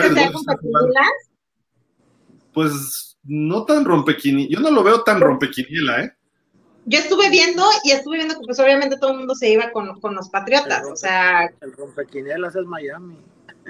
Ups, y vamos contra los Jets. Ahorita ya, viene ese juego, pues creo que ya, porque no, no lo veo tan rompequinielas porque creo que está jugando bien Detroit, no ha cerrado los partidos. O se va muy abajo y luego ya no puede regresar, aunque se está peleando, ¿no? Si empiezan bien los Leones, creo que hasta pueden apalear a los Pats. ¿Por qué? Porque no tienen coreback ahorita. Brian Hoyer, creo que no va a jugar. El otro chavo, Saip o Sipe o Sape o no sé cómo se apellida, Sape por burro. Este, este chavo pues, jugó regular contra los Packers, hizo una jugada buena y tan tan, pero ya cuando tienes que empezar cambia la cosa y aunque estés en tu estadio y te apoyen, más presión. Y cuando eres coreback de un equipo que tuvo un coreback leyenda, los corebacks que llegan, ah, yo puedo, pero se dan cuenta que no pueden porque la gente después se les voltea y les empieza a exigir más. Entonces puede haber problemitas por ahí con los Pats me voy a quedar con los Leones de Detroit en este partido, aunque me gusta el uniforme rojo de los Pats. Pero bueno. Y su clavillazo. Así nomás. Seattle. sí, así nomás. Seattle, a Nuevo Orleans, buen, partido. Seattle está jugando mejor de lo que esperábamos. Los Santos salen favoritos por cinco y medio puntos. Eh, parece que todavía no está Jamis Winston listo. Vamos a ver si juega él todavía. Creo que pudiera mejorar un poquito Nuevo Orleans aunque no lo está haciendo mal Andy Dalton. Perdieron la semana pasada por una patada que pegó en dos postes. En Londres hubieran empatado y en, tiempo extra creo que podían haberle dado más batalla a Minnesota. Y Seattle sí me ha sorprendido para bien. Eh, Gino Smith está siendo de los mejores quarterbacks de la liga hasta el momento dices, ¿cómo es posible? ¿De dónde salió este cuate? Digo, sabemos de dónde, pero es una expresión. Y pues ese Nuevo Orleans, eh, me voy a quedar con los Santos por estar en su estadio, pero Cory, ¿tú con quién vas? ¿También? Yo igual, por ser locales y aparte me gusta mucho, este, Nueva Orleans me gusta, entonces yo también le doy el gane a los Saints Nueva Orleans. Jerry. Bueno, Seattle no se ha visto tan mal a pesar de que ya no tienen a Russell Wilson. Este, ha sido una agradable sorpresa el, este coreback nuevo, el, bueno, nuevo de, titular, ¿verdad? Este es, creo que es Geno Smith. Eh, pero como, como decía yo, la localidad a veces pesa y en Nueva Orleans es una, una plaza, plaza fuerte. Entonces, este, creo yo que, que le, se, inclina más mi balanza para Nueva Orleans. Correcto, pues vamos a seguirle rapidísimo porque viene Cory, presenta a los Dolphins para que no digan que soy parcial o que soy parcial, perdón y todo. Bueno, pues vamos a, ver este juego que para mí, la verdad, sí, sí va a estar bueno. Este, Miami contra los Jets. Aquí, la verdad es que le doy gane a Miami de los fines de toda la vida de Hill. Y yo le doy el gane aún sin Tua porque no creo que, obviamente, ahorita te creo que tenemos un tema también de, lo que acaban de declarar de, de Tua, pero este, yo, yo sí le doy, veo mejor, veo más sólido a Miami que, que a los Jets. Este, me gusta la manera de jugar de Miami, así es que yo le doy el triunfo a Miami. Salen favoritos por tres y medio, Jerry, tres y medio puntos. Como visitantes es algo considerable han criticado, ay, sin Tua no van a hacer nada, pero no necesariamente Tua es el problema, es, lo, importante de Miami, es defensiva y tienen esos receptores espectaculares. Si, si Bridgewater tantito los, los aprovecha, puede funcionar. Así es, este, esta va a ser una prueba, yo, yo pienso que va a ganar Miami, pero es una prueba para, para ver si el equipo puede funcionar bien sin Tua ¿verdad? Este, yo espero que este Bridgewater eh, funcione y, y, les dé el triunfo, ¿verdad? Este, van, a, van de visitantes, pero pues si el equipo anda bien, como aparentemente así estaba con, con Tua, este, no debe afectar mucho el, cambio al, segundo coreback. Esperemos que, que sí salgan bien los delfines. Yo, yo voy con delfines. Hay, hay varios datos interesantes de este partido. Robert Saleh, el coach de los Jets, era coordinador defensivo de San Francisco cuando llegaron al Super Bowl. Y Mike McDaniel, head coach de Miami, era del lado ofensivo y el año pasado fue coordinador ofensivo de los mismos Niners. Se conocen los coaches. Entonces, y además, el coordinador ofensivo de los Jets es el hermano del coach de los Packers, de, que es Matt LaFleur. Este es Mike LaFleur y eran parte del mismo staff con Kyle Shanahan en San Francisco, tanto LaFleur como McDaniel. Entonces, los estilos se conocen, aunque no conocen en sus nuevos equipos como tal. Pero es interesante, vamos a ver esos duelos de los ex entrenadores asistentes de los, de los 49ers. Y por otro lado, ya está jugando Zach Wilson, que es el coreback de segundo año de los Jets. Jugó regular, tirándole a bien contra Pittsburgh. Vamos a ver cómo juega en casa ante Miami, que no le ha ido bien en años anteriores y la defensiva de Miami está terrible. Le están avanzando muchas yardas, le están metiendo muchos puntos, pero ha ganado partidos. ¿Cómo? Pues porque al final se cierra la defensiva, pero le están desgastando. Entonces tiene que mejorar esa defensiva y los Jets pueden correr el balón, pueden pasar. Tienen tres jugadores novatos: Sos Gardner en la defensa, tienen a Brice Hall, el corredor de los, el corredor al ataque, junto con Garrett Wilson y Isaac Wilson, el coreback pueden generar mucho daño a la defensiva de Miami, que trae muchos lesionados todavía. No solo es Tua, sino son muchos. Eh, sobre todo hay duda con los corners. Byron Jones, que ustedes lo conocen, estuvo en Dallas antes, eh, está fuera. Eh, Xavier Howard, que es de los mejores corners de la liga, que Miami sí lo reclutó a él, también tiene problemas de un, tirón en la ingle, entonces está en duda que juegue. Así de que vamos a ver cómo se da esto.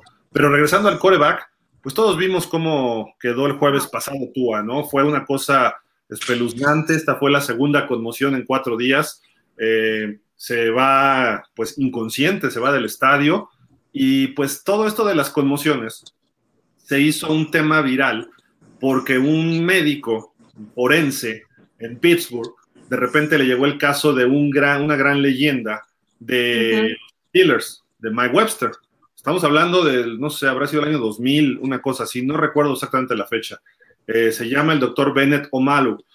Él de repente empieza a ver a Mike Webster y Mike Webster tenía unos síntomas muy extraños, lo empieza a estudiar, empieza a estudiar el cerebro de él y luego empiezan a fallecer otros jugadores, empieza a estudiar el cerebro y encuentra y descubre, no, no descubre, él eh, descifra, digamos, esta enfermedad que le llaman el CTE, la, en, inglés, la encefalopatía traumática crónica, que son los daños en las neuronas. El cerebro al sacudirse, pues las neuronas se van separando, son miles, pero, empieza a tener problemas y, y, el cerebro, como es acuoso, se empieza a mover. Él lo descubre sobre los cadáveres que empieza a estudiar de varios jugadores y muchos se suicidaban por los dolores, etcétera. Había unas consecuencias muy fuertes de estos jugadores. Y este señor lo entrevistan, de, por, ahí decía un amigo Joaquín que ha estado con nosotros en pausa, decía, es que este señor es un oportunista. Pues no es un oportunista cuando un medio le llama y le, le pregunta su, opinión como un especialista y como alguien que descubrió algo, tiene mucho valor la opinión de este señor.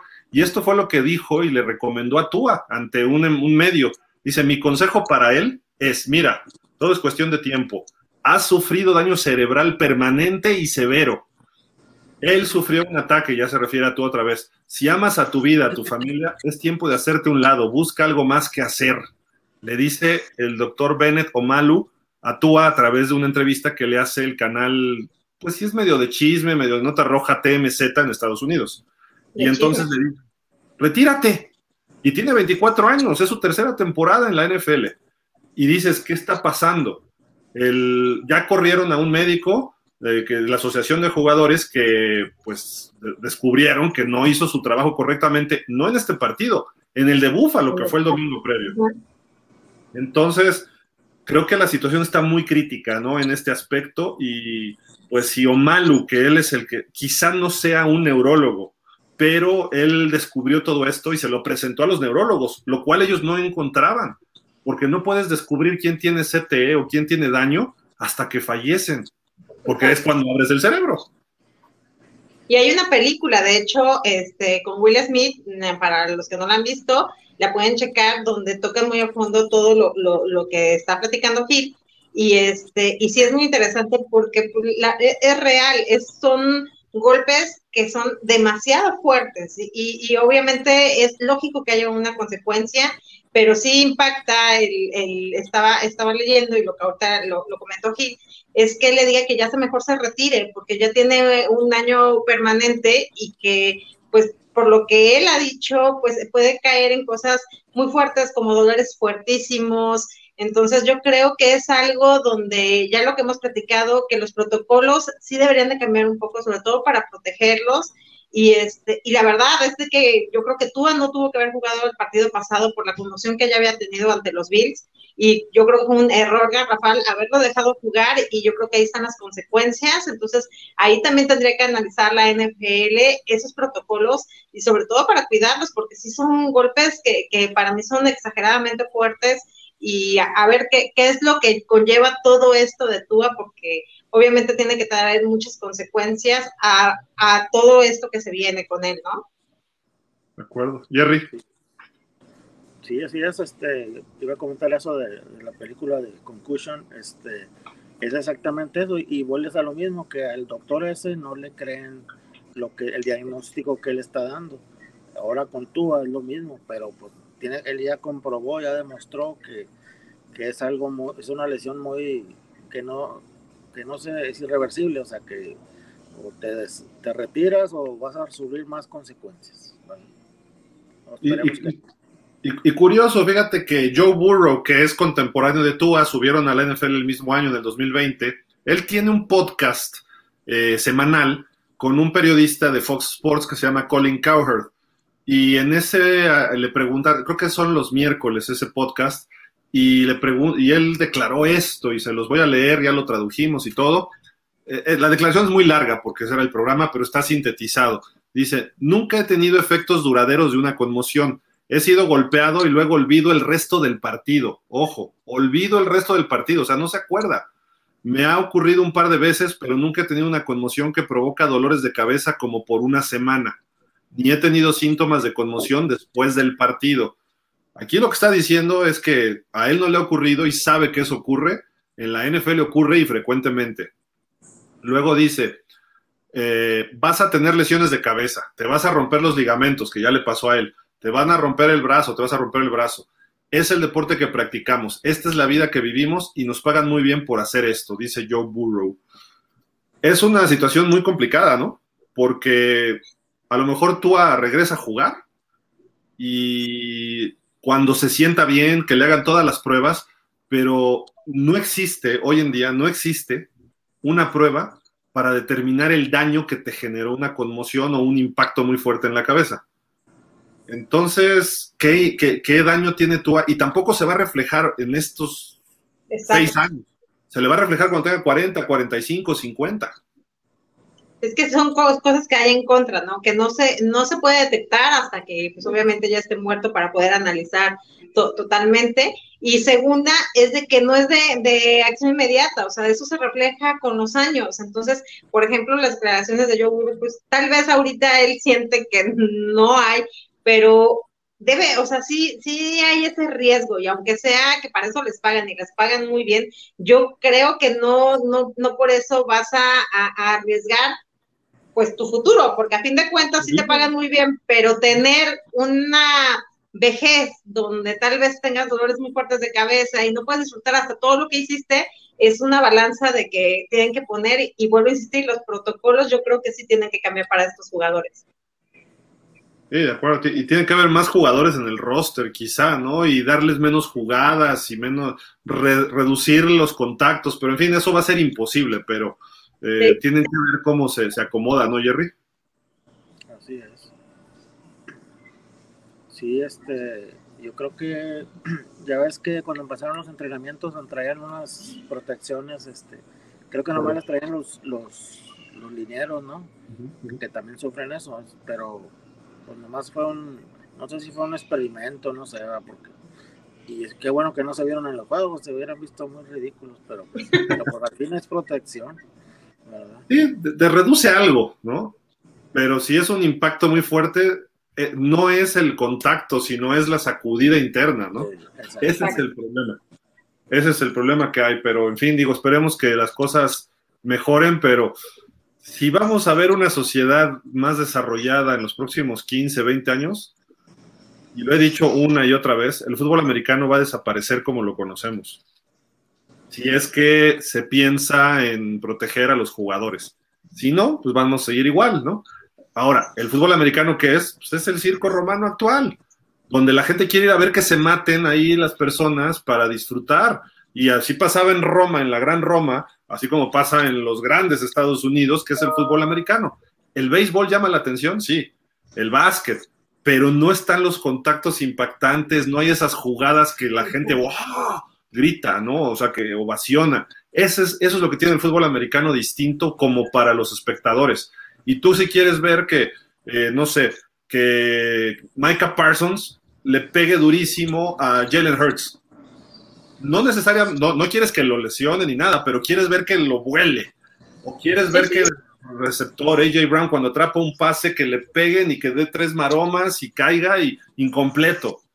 Eso, eso queremos ver todos los fans es, real. El fútbol americano es algo tirándole a salvaje. Y los jugadores que están ahí, ellos son sus vidas. Nosotros, ay, qué padre, qué golpazo, pero ellos están ahí rajándosela, como diría el chavo del 8, ¿no? Sí. Entonces, esperemos. Las declaraciones de Joe Burrow me, me, llamaron mucho la atención. No sé si a ustedes también, pero no es nada nuevo. Ya lo sabíamos desde hace 10 años. Todos los jugadores han hablado pero lo que diga un, jugador de tercer año que dice, no me acuerdo de juegos. Imagínate. Y, les voy a poner un ejemplo de, yo conocí una persona que era vecina de, en Dallas de un tal Broderick Thomas. No sé si se acuerdan de él, un buen linebacker por ahí de los noventas, más o menos, cuando Jimmy Johnson, esas eras. Y decían que al principio pues, ya, ya estaba retirado, y que salía, regaba su jardín, lavaba su coche y vecinos, ¿cómo están? Y muy, muy despierto.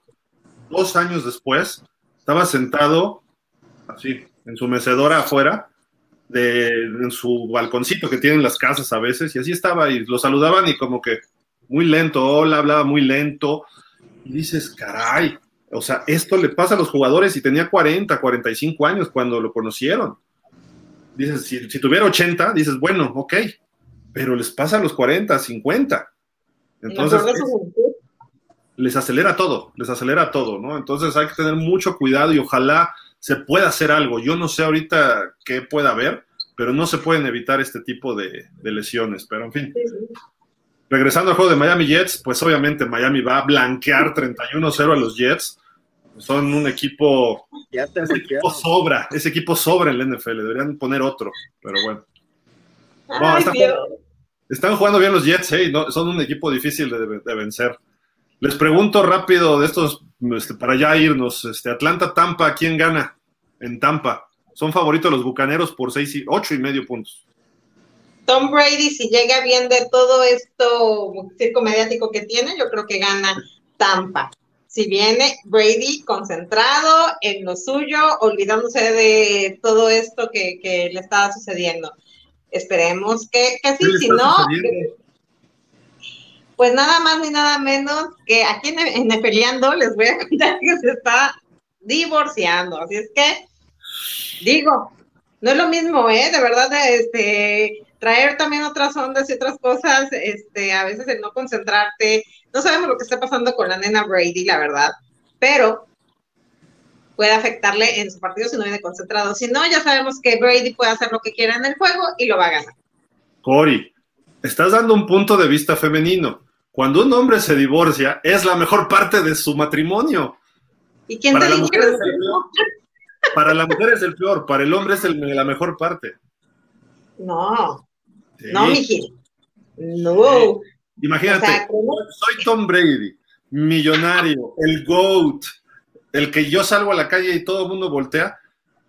Anduvo con una chica Monahan o Moynahan, tiene un hijo por ahí, una actriz. Luego con la, la modelo más cotizada se casó y tuvo hijos. Ahorita así como que voltea a ver quién, quién sigue. Ahí va.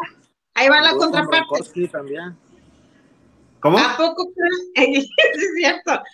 ¿A poco crees que la Giselle se va a sentar y le va a llorar? Mujer guapa, gana más que Brady. Ganó más que Brady cuando era joven. Mira, así, ¿quién, quién, quién? ¿A haciendo dónde? que, haciendo que. Pues es una mujer guapísima con dinero que ella, el muchacho que se vaya a cumpleaños, hay, mejores modelos. Cory, yo, yo la vi en un Super Bowl, estaba a tres metros de mí. Es una cosa chiquita, flaquita, y sin pintura y sin nada, y se veía así como que muy. Y hasta estoy hablando hace. Habrá sido que el 2011, hace 11 años. Y Brady ahorita con sus canitas, este, ya no se ve el cachetón que era antes. Bueno, para mí, para mí Bryce no, no, no, no, no, no es mi tipo, voy más para Garópolo. Fuera Garópolo, diría, no, mi hijo, tú ni llores. O sea, festejen grande.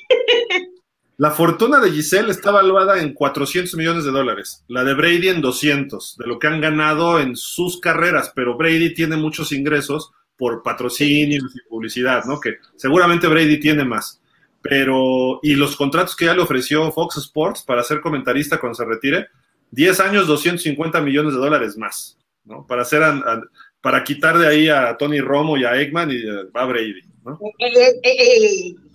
Bueno, no, ya se fueron los dos, uno está en CBS y el otro está en ESPN, ¿no? No te vamos a mandar chelas de Troy Aikman, ¿eh? ¿Está buena la chela? ¿Ya la probaron? Yo no. No, no, todavía no. Oh, fíjate, el caso de Troy Aikman se tuvo que retirar antes por las conmociones. Así es. Entonces, pero bueno, vamos a seguirle, pero este, digo, el problema de Tom Brady no solo es el marital, trae un problema de hombro. Hubo una jugada el domingo pasado que iba a lanzar y le jalan el brazo y se fue sobando y estuvo haciéndolo. Ya lanzó hoy, pero le está costando trabajillo. No es un muchachito que se recupera rápido. Ojo, pudiera no jugar y Atlanta está jugando bien. Yo creo que Tampa es mejor equipo hoy y debe ganar, pero con o sin Brady, ¿eh? eh si juega Blaine Gabbert, creo que podría, podría ganar. ¿Tú cómo lo ves, Jerry? Eh, pues sí, como, dices tú, si, si no juega Brady, Tampa es otro equipo. Pero lo más seguro, lo más seguro que ahí Mr. Miyagi le va a dar un masaje y, va a jugar. Así es que, o Jackie Chan. Casi escupe el agua ahí está Cory, no puede ser. Yo aún así lo veo favorito.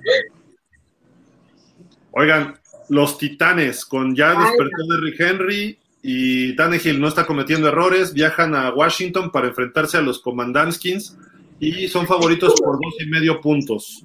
Eh, el partido no está tan fácil para los Titanes, creo yo, pero creo que Washington ha quedado a deber. Ustedes ya los vieron contra los Cowboys. Eh, Titanes se va a enfrentar a Dallas también en algún momento eh, de la temporada. Yo me voy a quedar con los Titanes por lo que he visto de los Titanes. Washington he visto muy poco, pero pues lo veo superior, Jerry, a los Titanes.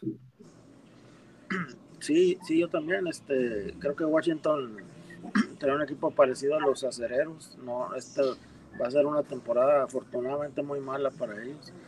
Eh, y Titanes, este, ahora con el regreso de Henry, este, pues se van a ver más fuertes. De hecho, nos va a tocar jugar con ellos el 29 de diciembre, por cierto.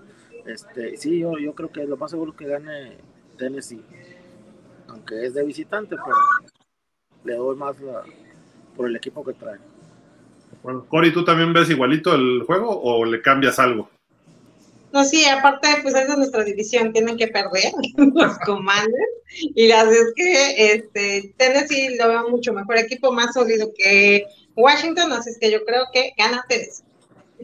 Perfecto. Y vámonos ahora ya con tu Jimmy G, tu Garópolo, visitando a los Panthers. Qué bien se vio San Francisco el lunes, ¿eh? Contra los Rams en general. Eh, son favoritos por seis y medio puntos. Nos comentaba Chacho de, este partido hace rato en su podcast. Eh, los, las Panteras, a ver si es Baker Mayfield el bueno, si era Sam Darnold, si era Cam Newton, ya no saben. Y Matt Rule creo que está en la silla caliente el coach. San Francisco hay había muchas dudas con todo lo que perdió de jugadores y coaches, si Kyle Shanahan iba a poder levantar este equipo y le pegó al campeón. Digo, el campeón no está jugando bien, los Rams pero como jugó San Francisco se vio sumamente dominante. Eh, no sé, este, Cory, ¿tú crees que San Francisco se lleva este partido fácil? Te estoy preguntando ya a ese grado. Fácil no, ¿eh? Fíjate que no creo que se lo lleve fácil. Sí creo que vaya, vaya a, ganar, pero yo creo que sí va a estar este, un poco complicado. No creo que para Don Garópolo vaya a estar así como que... El señor Cory. ¿Señor de Cory va a ser? No, no, no, no, no, eso no, no. Este, yo, mi corazón está con Micah Parsons y soy fiel a Micah Parsons. Entonces, este, Garoppolo, no. Entonces, sí, yo, yo creo que sí va a estar este, un poquito peleado y la verdad es que no creo que la tenga tampoco tan fácil Garoppolo, que tampoco es el coreback elite ni nada. Cumple en los juegos, pero sí siento que va a terminar ganando San Francisco. ¿También, Jerry? Sí, sí, yo pienso que sí, este, creo que San Francisco, digo, no es la octava maravilla, pero sí anda enrachado. Entonces, creo que va a seguir con esa racha ganadora y este y, sí, sí lo veo favorito San Francisco. Yo también creo que San Francisco gana y fácil. Igual que creo que pueda pasar en este juego, Filadelfia que va invicto, aunque Arizona es un equipo más corrioso pero creo, y, se le complica, ¿eh? Se le complica Filadelfia, a Arizona. Eh, son favoritos por cinco y medio, visitan el estadio donde va a ser el Super Bowl, ahí el State Farm Stadium, en Glendale, Arizona. Eh, los, los, Eagles, yo creo que están pensando, es nuestra primera visita a ese estadio en la temporada, la otra será en el Super Bowl. Eh, y Arizona no se ha visto del todo bien. JJ Watt la semana pasada anunció que tuvo un problema cardíaco y que le dijeron, pues puede ocurrir otra vez mañana o en 20 años, no sabemos. Yo no dudaría que también en un momento determinado JJ White dijera, ¿saben que Ya me retiro, ¿no? Y los Cardenales vienen a México este año. Eh, en fin, creo que Filadelfia se está viendo muy superior. No sé si estemos de acuerdo los tres, pero yo creo que Filadelfia gana y fácil, ¿no? Yo, la verdad, aunque me pese porque también las Águilas están en nuestra división, pero sí, no, no, no veo a ese Arizona que, que estaban en temporadas anteriores y sí, sí creo que las Águilas no van a ganar. ¿Tú también, Jerry? Así es, igual yo digo, no veo, sí veo mejor a Filadelfia contra Cardenales, pero no veo a Filadelfia como, como toda una amenaza en la liga. Todavía falta mucho por recorrer, no creo yo que hasta, hasta que juguemos y nos gane, entonces igual ya no voy a decir nada, pero no creo. No lo veo. La semana que entra, ¿no? Es contra Dallas, ¿no? Filadelfia, Dallas. Así es, domingo en la noche. Ah, bueno, ese. Bueno, este juego lo tocamos rápido, si nada más digan. ¿Cómo, cómo, cómo, cómo? ¿No? ¿Cómo? ¿Qué no, no es una hora con este juego? Visitan los Cowboys a los Rams, a los campeones, que se están viendo mal los Rams, la verdad, hay que señalarlo. No son los mismos Rams campeones del año pasado, pero tienen el talento, están lentos. Creo yo que eh, la línea ofensiva es un problema y si enfrentas a Dallas con una mala línea ofensiva, no solo es un problema, es un problemón, porque Dallas sabe poner presión y Matthew Stafford no es Lamar Jackson para que se quite tacleadas. Entonces Dallas puede darse un verdadero banquete este domingo, pero ponen a los Rams favoritos por cinco y medio puntos. Eso es lo que no puedo creer. Eh, digo, son los campeones en casa y lo que digan y manden, pero Dallas trae mejor marca, se ha visto mejor y pues los Rams están muy traqueteados. No sé, ustedes, este, ustedes son Cowboys, lo sé. Eh, un asunto es también este señor Cooper, Cooper Rush. Es el primer quarterback en la historia de los Cowboys que, lanza, que, gana sus primeros cuatro partidos como titular. ¿Quién creen? Roger Staubach tenía tres. Y sí, el señor Jason Garrett es el otro que tenía tres. Y además Dallas tiene otro punto a favor. Está apareciendo CeeDee Lamb ya como un verdadero receptor número uno es el receptor que tiene más recepciones de 15 o más yardas. ¿Por qué? Porque el receptor 1, ese es su labor, terminar generando más de 10, 12, 15 yardas en cada, en cada recepción. Y está empatado para que vean con un AJ Brown, con un Tyreek Hill, y le saca ventaja, digo, una jugada más a Cortland Sutton de Denver, a Corey Davis de los Jets y a Stephon Diggs de Buffalo. Está ya en ese nivel. La cosa es que sea consistente y que empiece Michael Gallup a despertar. A mí me está gustando lo que está haciendo Noah Brown, pero se ve bien el equipo. O sea, lo que voy, los Cowboys, qué bueno que no estén jugando su mejor nivel y sigan ganando. Ese es un punto de vista fuera del de ustedes que son fans de, los Cowboys. Pero díganme ya su punto de vista. Y, eso que son mis Rams de toda la vida, y no creo que le vayan a ganar a Dallas. Dice toda la vida. Dale, dale, dale, dale, Bueno, tú, este. Ajá. Yo, yo la verdad es de que sí, bueno, ya saben aquí quién digo que va a ganar, ¿verdad? Los Cowboys. Este juego lo va a ganar la defensa por completo. La verdad es de que esta defensa que tenemos en los Cowboys, buenísima, obviamente. Y sí, creo que Cooper va a hacer lo suyo otra vez. La verdad es de que, que ya, ya está compenetrado con, con, el equipo, entonces yo creo que sí va a ser un muy buen partido y obviamente ganadores mis Cowboys y me voy a callar porque si no yo sí de seguir hablando maravillas de la estrella solitaria, ¿cómo no? Está bien, está bien. Jerry. Mira, la verdad no sabría qué agregar porque ya lo dijiste todo, Gil. Este, todo lo que dijiste lo iba a decir yo. Pero lo único que puedo agregar es que la defensiva de Ramsey sí es peligrosa, ¿verdad? Con este, ¿cómo se llama? Aaron Donald. Entonces, este, eso es lo que, que por cierto regresa Tyron Smith contra él, precisamente. Entonces, va a ser un gran duelo, a ver si dura todo el juego Tyron Smith, ¿verdad? Pero esa es la, la preocupación, ¿verdad? Que, que tiene, pues, tienen a este, este grandote que, que sí es muy fuerte, ¿verdad?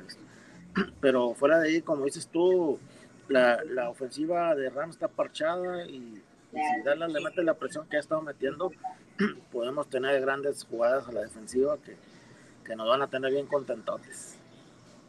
Es que ahorita los Rams, su defensa es nada más Aaron Donald. Por ahí está el otro liniero, el número 92, ahorita Brian Gaines, que lo está haciendo bien.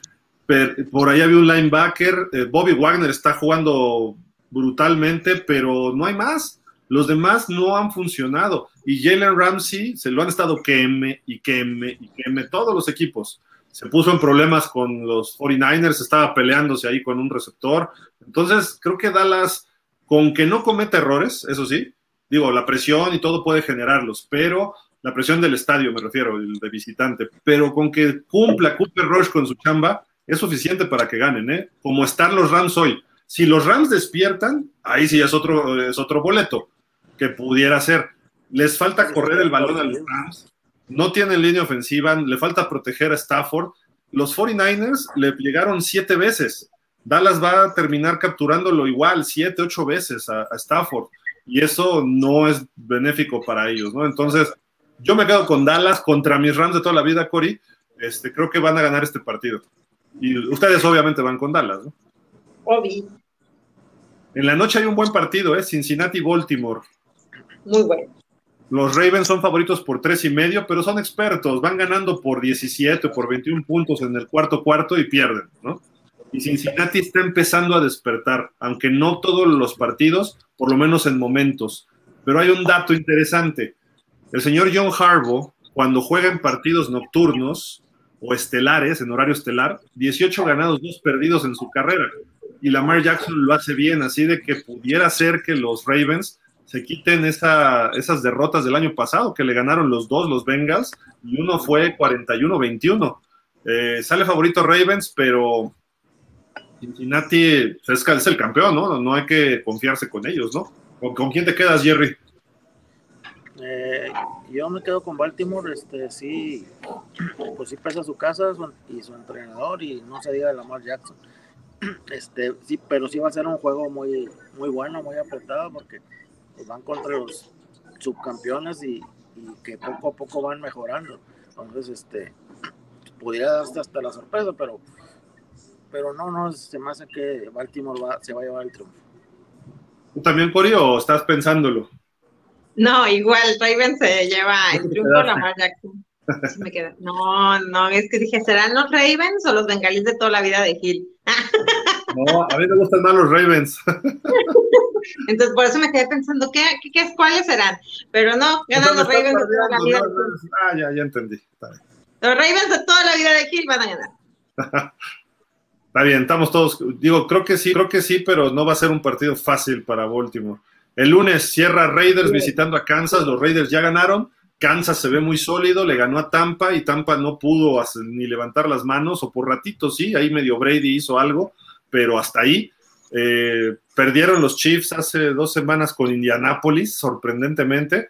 Los Raiders creo que deberían ir por lo menos 2-2. Han dejado ir partidos que no deberían haber perdido. Salen favoritos los Chiefs por siete puntos, juegan en su casa, en su estadio. Mahomes está viendo muy bien otra vez. Eh, tiene un récord Mahomes interesante de que eh, más pases de touchdowns en sus primeras seis temporadas.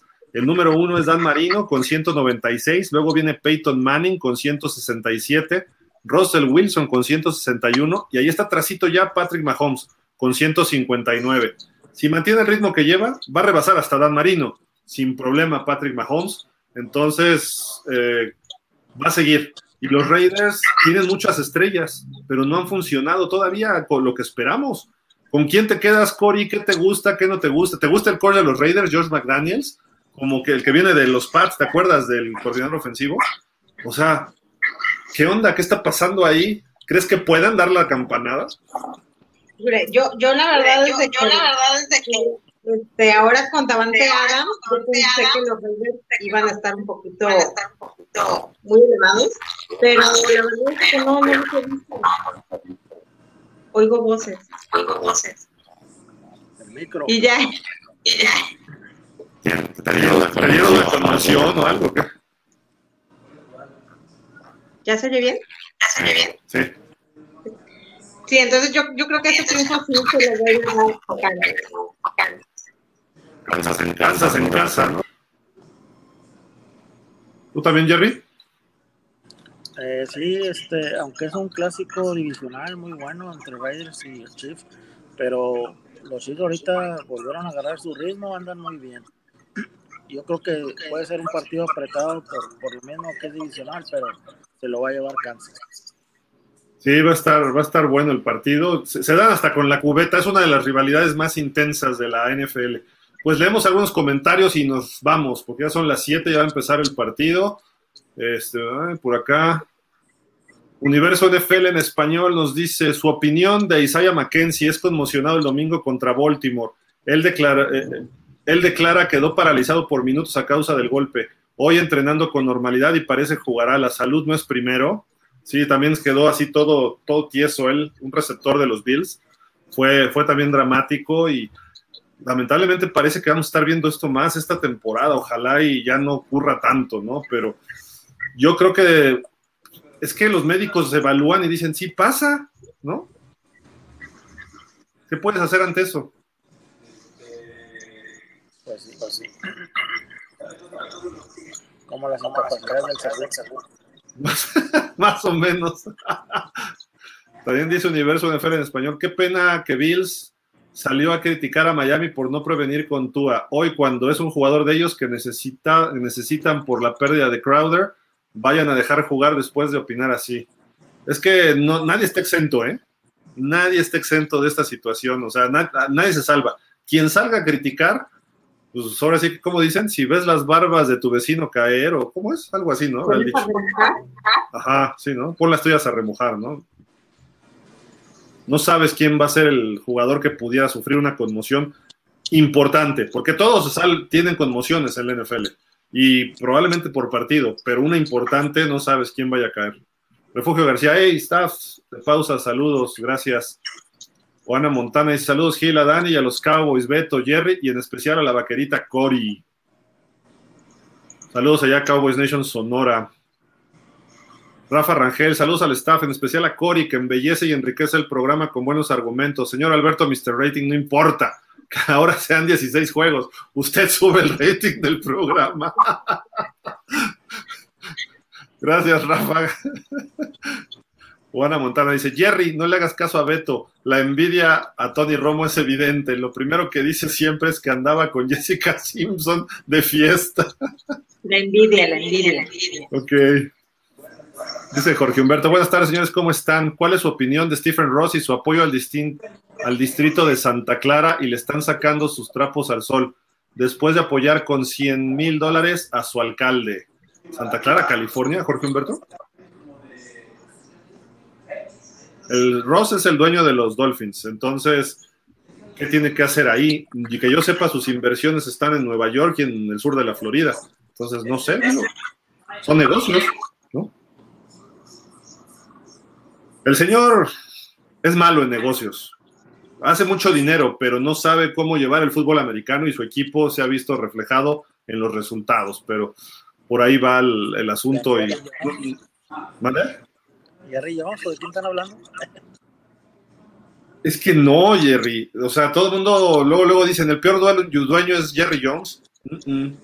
Lo tenemos nosotros.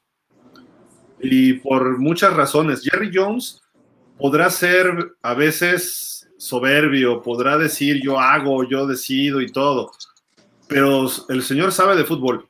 El señor busca el beneficio del fútbol sabe de negocios, es la franquicia más cara del mundo, eh, sabe eh, manejar a sus jugadores y coaches a su gusto, pero lo sabe manejar, perdón, y es una personalidad. El señor Ross no, el señor Ross se esconde, eh, maneja mal, habla, no habla mal, pero este, trata de contratar un coach cuando tiene contratado a uno, hace tanking para llevarse bueno, le pide al coach que haga tanking para irse por Joe Burrow en ese, en ese draft, eh, hace trampering para tratar de llevarse a Tom Brady como coreback, o sea, que no sabe las reglas, no hay nadie quien le diga, y esos son los problemas, este señor ya está grande, no digo que los otros dueños no, pero está grande y como que de repente no, no sabe qué, no se mete, involucra directamente con la NFL. Toda la NFL votó para que los Raiders se mudaran a Las Vegas, menos uno, él. Y dices, oye, en Las Vegas está la lana. Si le cae a los Raiders, nos cae a todos los demás dueños. O sea, sube el dinero. Qué bueno que se vaya para allá. Él dijo, no, que no se vayan ahí. Los otros 31 dueños, bueno, 30 más los Packers, dijeron sí, que se vaya. Ese tipo de decisiones no lo quieren los otros dueños. Ahorita que lo acusó Brian Flores, lo están protegiendo para que a los Dolphins y a él para que no se haga un escándalo más grande, porque se desbordaría del NFL. Que pierdas partidos deliberadamente es va contra la esencia del deporte. O que, o que tú, o que yo sea Ross y tú eres Jerry Jones y tu coreback es Cory y yo le hablo a Cory, Cory, vente a jugar conmigo, vota a Jerry Jones, no, o sea, ese tipo de cosas, pues no son éticas, no son normales. A lo mejor él lo ve así porque él, él ha dicho, yo no voy a heredar el equipo a nadie, lo voy a vender cuando me muera ya ahora cambió y dijo, mi hija se va a quedar con el equipo, porque los demás dueños le dijeron, a ver, deja de hacer tonterías. Entonces, todo lo que salga de él no me sorprende, te soy sincero. Y él, él tomó el equipo en el 2008 y por eso no hemos tenido un equipo ganador. A veces tarda, puede llegar un buen dueño y a veces tarda en que tu equipo sea ganador. pero va a ser ganador cuando pone bien las cosas. Pero en fin, este señor, no. Jerry Jones por lo menos tiene su equipo en playoff y todo el mundo habla de Dallas, Jerry. De Miami, cuando hablan dicen, ah, es Miami. Lo menosprecian. Este año hablaron bien de Miami por las contrataciones y de repente, ah, ya se les lesionó Tua, se olvidaron de Miami y ahora están viendo a Buffalo, a Kansas, a Filadelfia. Así cambia la, la percepción de los Dolphins. ¿Por qué? Porque viene desde arriba. Pero en fin, Damián Lascano dice: Hola chicos y chicas, saludos para todos. Fue operado Bousa por cargadores de la Ingle, estará fuera ocho semanas o más a final. Eh, ¿Estará listo o hasta la otra temporada? Yo creo que sí va a estar listo este año, ¿eh? pero es un golpe duro para los Chargers. Yesenia López, saludos chicos de pausa, es genial escucharlos. Yo te apoyo, Dani. Let's go, Jaguars. ¿eh? Rafael Rangel, Jaguars está haciendo un gran trabajo, no es sorpresa porque desde la temporada pasada lo vienen haciendo bien. Cuando se fue el señor Mayer, ¿no? que después del video que estaba ahí con una chica, ya. Una chica. Y sus, y sus problemas le pedirán que venda el equipo a Donald, equipo Nexo Donald, mal con sus opiniones y contribuciones. ¿Cuál es su opinión? Ahí sí no entendí. La verdad, ah, acá, la verdad, señor Gil, creo que Herbert es un pecho frío, francamente. Tiene demasiado talento, pero lo veo que no muestra casi ninguna expresión y carácter. A mí me parece que hay, que hay mucha decepción. O hasta ahí se queda, ¿no? Pues mira, es el pecho frío, tiene mil yardas en su segundo año, es un coreback consolidado eh, le han puesto ya defensiva, ahora se le lesiona a Bousa, el año pasado fue Derwin James, el coach tomó decisiones malas, eh, no sé, un jugador no puede, o sea, el quarterback es muy importante, pero uno solo no gana. Ni Trevor Lawrence, ni Tua, ni Herbert, ni Brady. Les pudiera creer que a lo mejor un Rodgers o Mahomes pueden levantar un equipo medio malo, pero todos los demás necesitan apoyo y él necesita apoyo, tiene buenos receptores, no tenía línea en su primer año, ya se la dieron, ahora se le lesiona a Rashon Slater. Entonces tiene problemas Chargers de lesiones este año, ¿no? Vamos a ver, y también fuera todo el año. Y es un jugador importante. Dice Refugio García, Miami, eh, Waddle practicó hoy, Tyreek Hill hoy estuvo limitado. Ayer Miami designó a Feyedelen para regresar de la reserva de lesionados. Tendrá 21 días para ser activado al roster o se perderá temporada, ¿ok? Dice, igual David Furons cree que Tua regresará para la semana 7 contra los Steelers. ¿Qué opinan? Pues mira, si, David Furons es doctor y es el neurólogo que lo esté evaluando diario, pues está bien. Pero yo te puedo decir, va a regresar esta semana o la que entra. Por ahí va, no sé. Entonces, Yesenia López, Alberto, ¿por qué no, no te hemos visto en Cowboys Time? Porque él no es de Sonora. Ese es un programa de Sonora, él es de acá, Chilango. ¿no? Dice, ya notaron el parecido físico de Mark Oracle y Sapi, hasta la forma de juego, qué bárbaros, los busca igualitos, este, los Pats, dice Jorge Humberto. En Estados Unidos, los comentaristas, los comentarios son que les va a ir un poco mejor con Bridgewater y después como que le meten duda. Lo que a mí me preocupa es la secundaria y lo de Waddle, que al parecer sigue con el problema de Ingle. ¿Ingle? De Ingle. De Ingle. ¿no? Del, del inglés, ¿no habla inglés? Dice Rafael, veo una prueba muy difícil para mis Dolphins. Cuidado con un susto, sí, los Jets son complicados. Yesenia dice, let's go Steelers.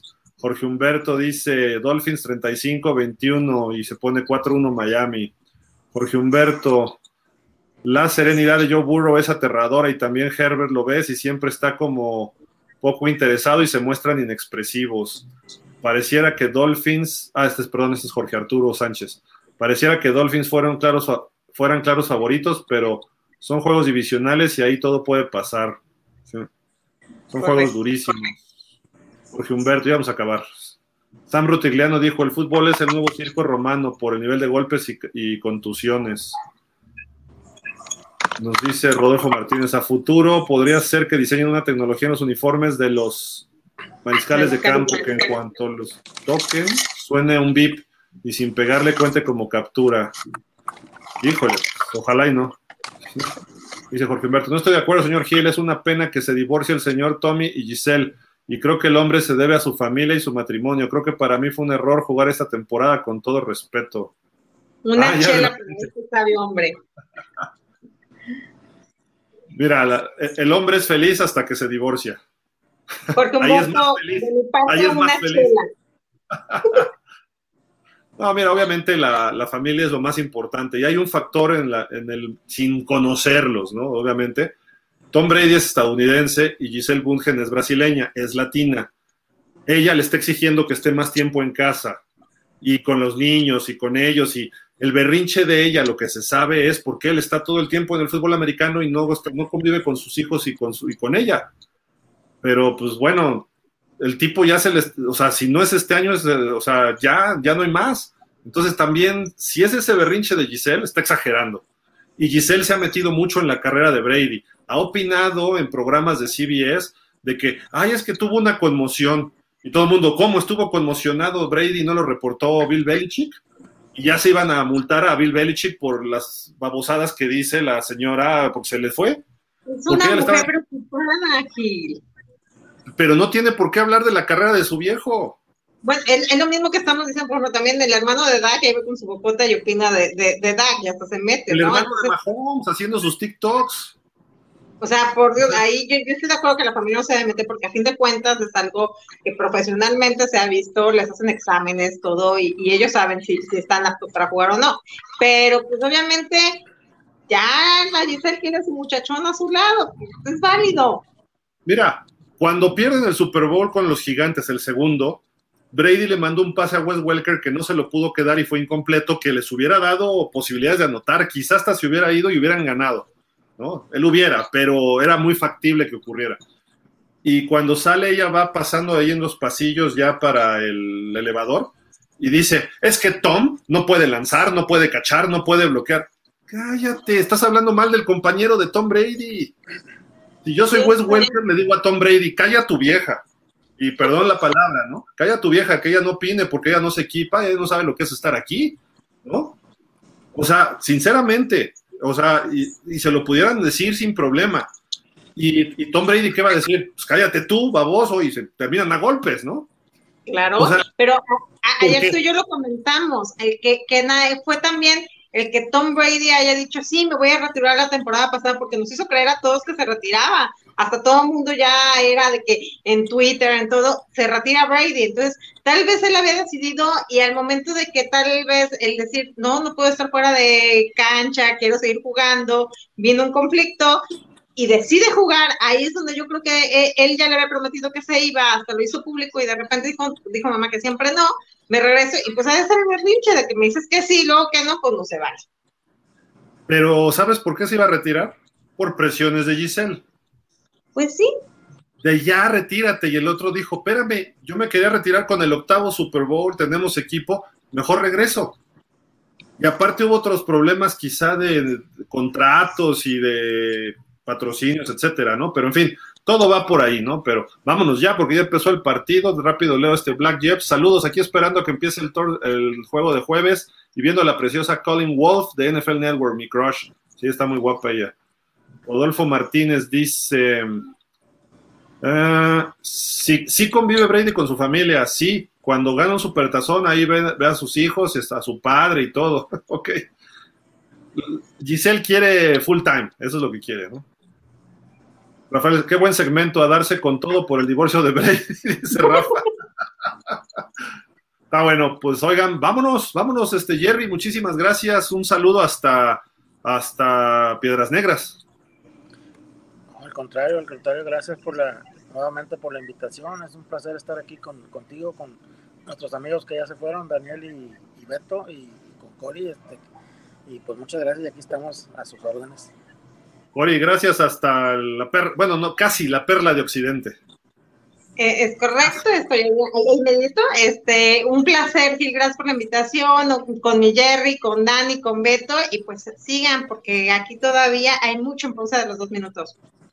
Sí, bueno, tenemos lunes, martes y jueves NFL a las 5 de la tarde y los miércoles a las 5 el fútbol americano en nuestro país. Ahorita vamos a abrir un link para el partido, ahí estaremos Dani y su servidor platicando con todos ustedes. los, ya empezó el juego, son los Broncos recibiendo a los Colts, así de que pues nada más desconéctense de este y métanse al que sigue. Muchísimas, muchísimas gracias, gracias a Beto, a Dani, a la producción de Pausa, Jerry y Cory, a toda la gente que nos sigue, obviamente ustedes que Siempre esta interacción nos ayuda muchísimo. Gracias, pásenla bien, cuídense, hasta la próxima. Nos vemos.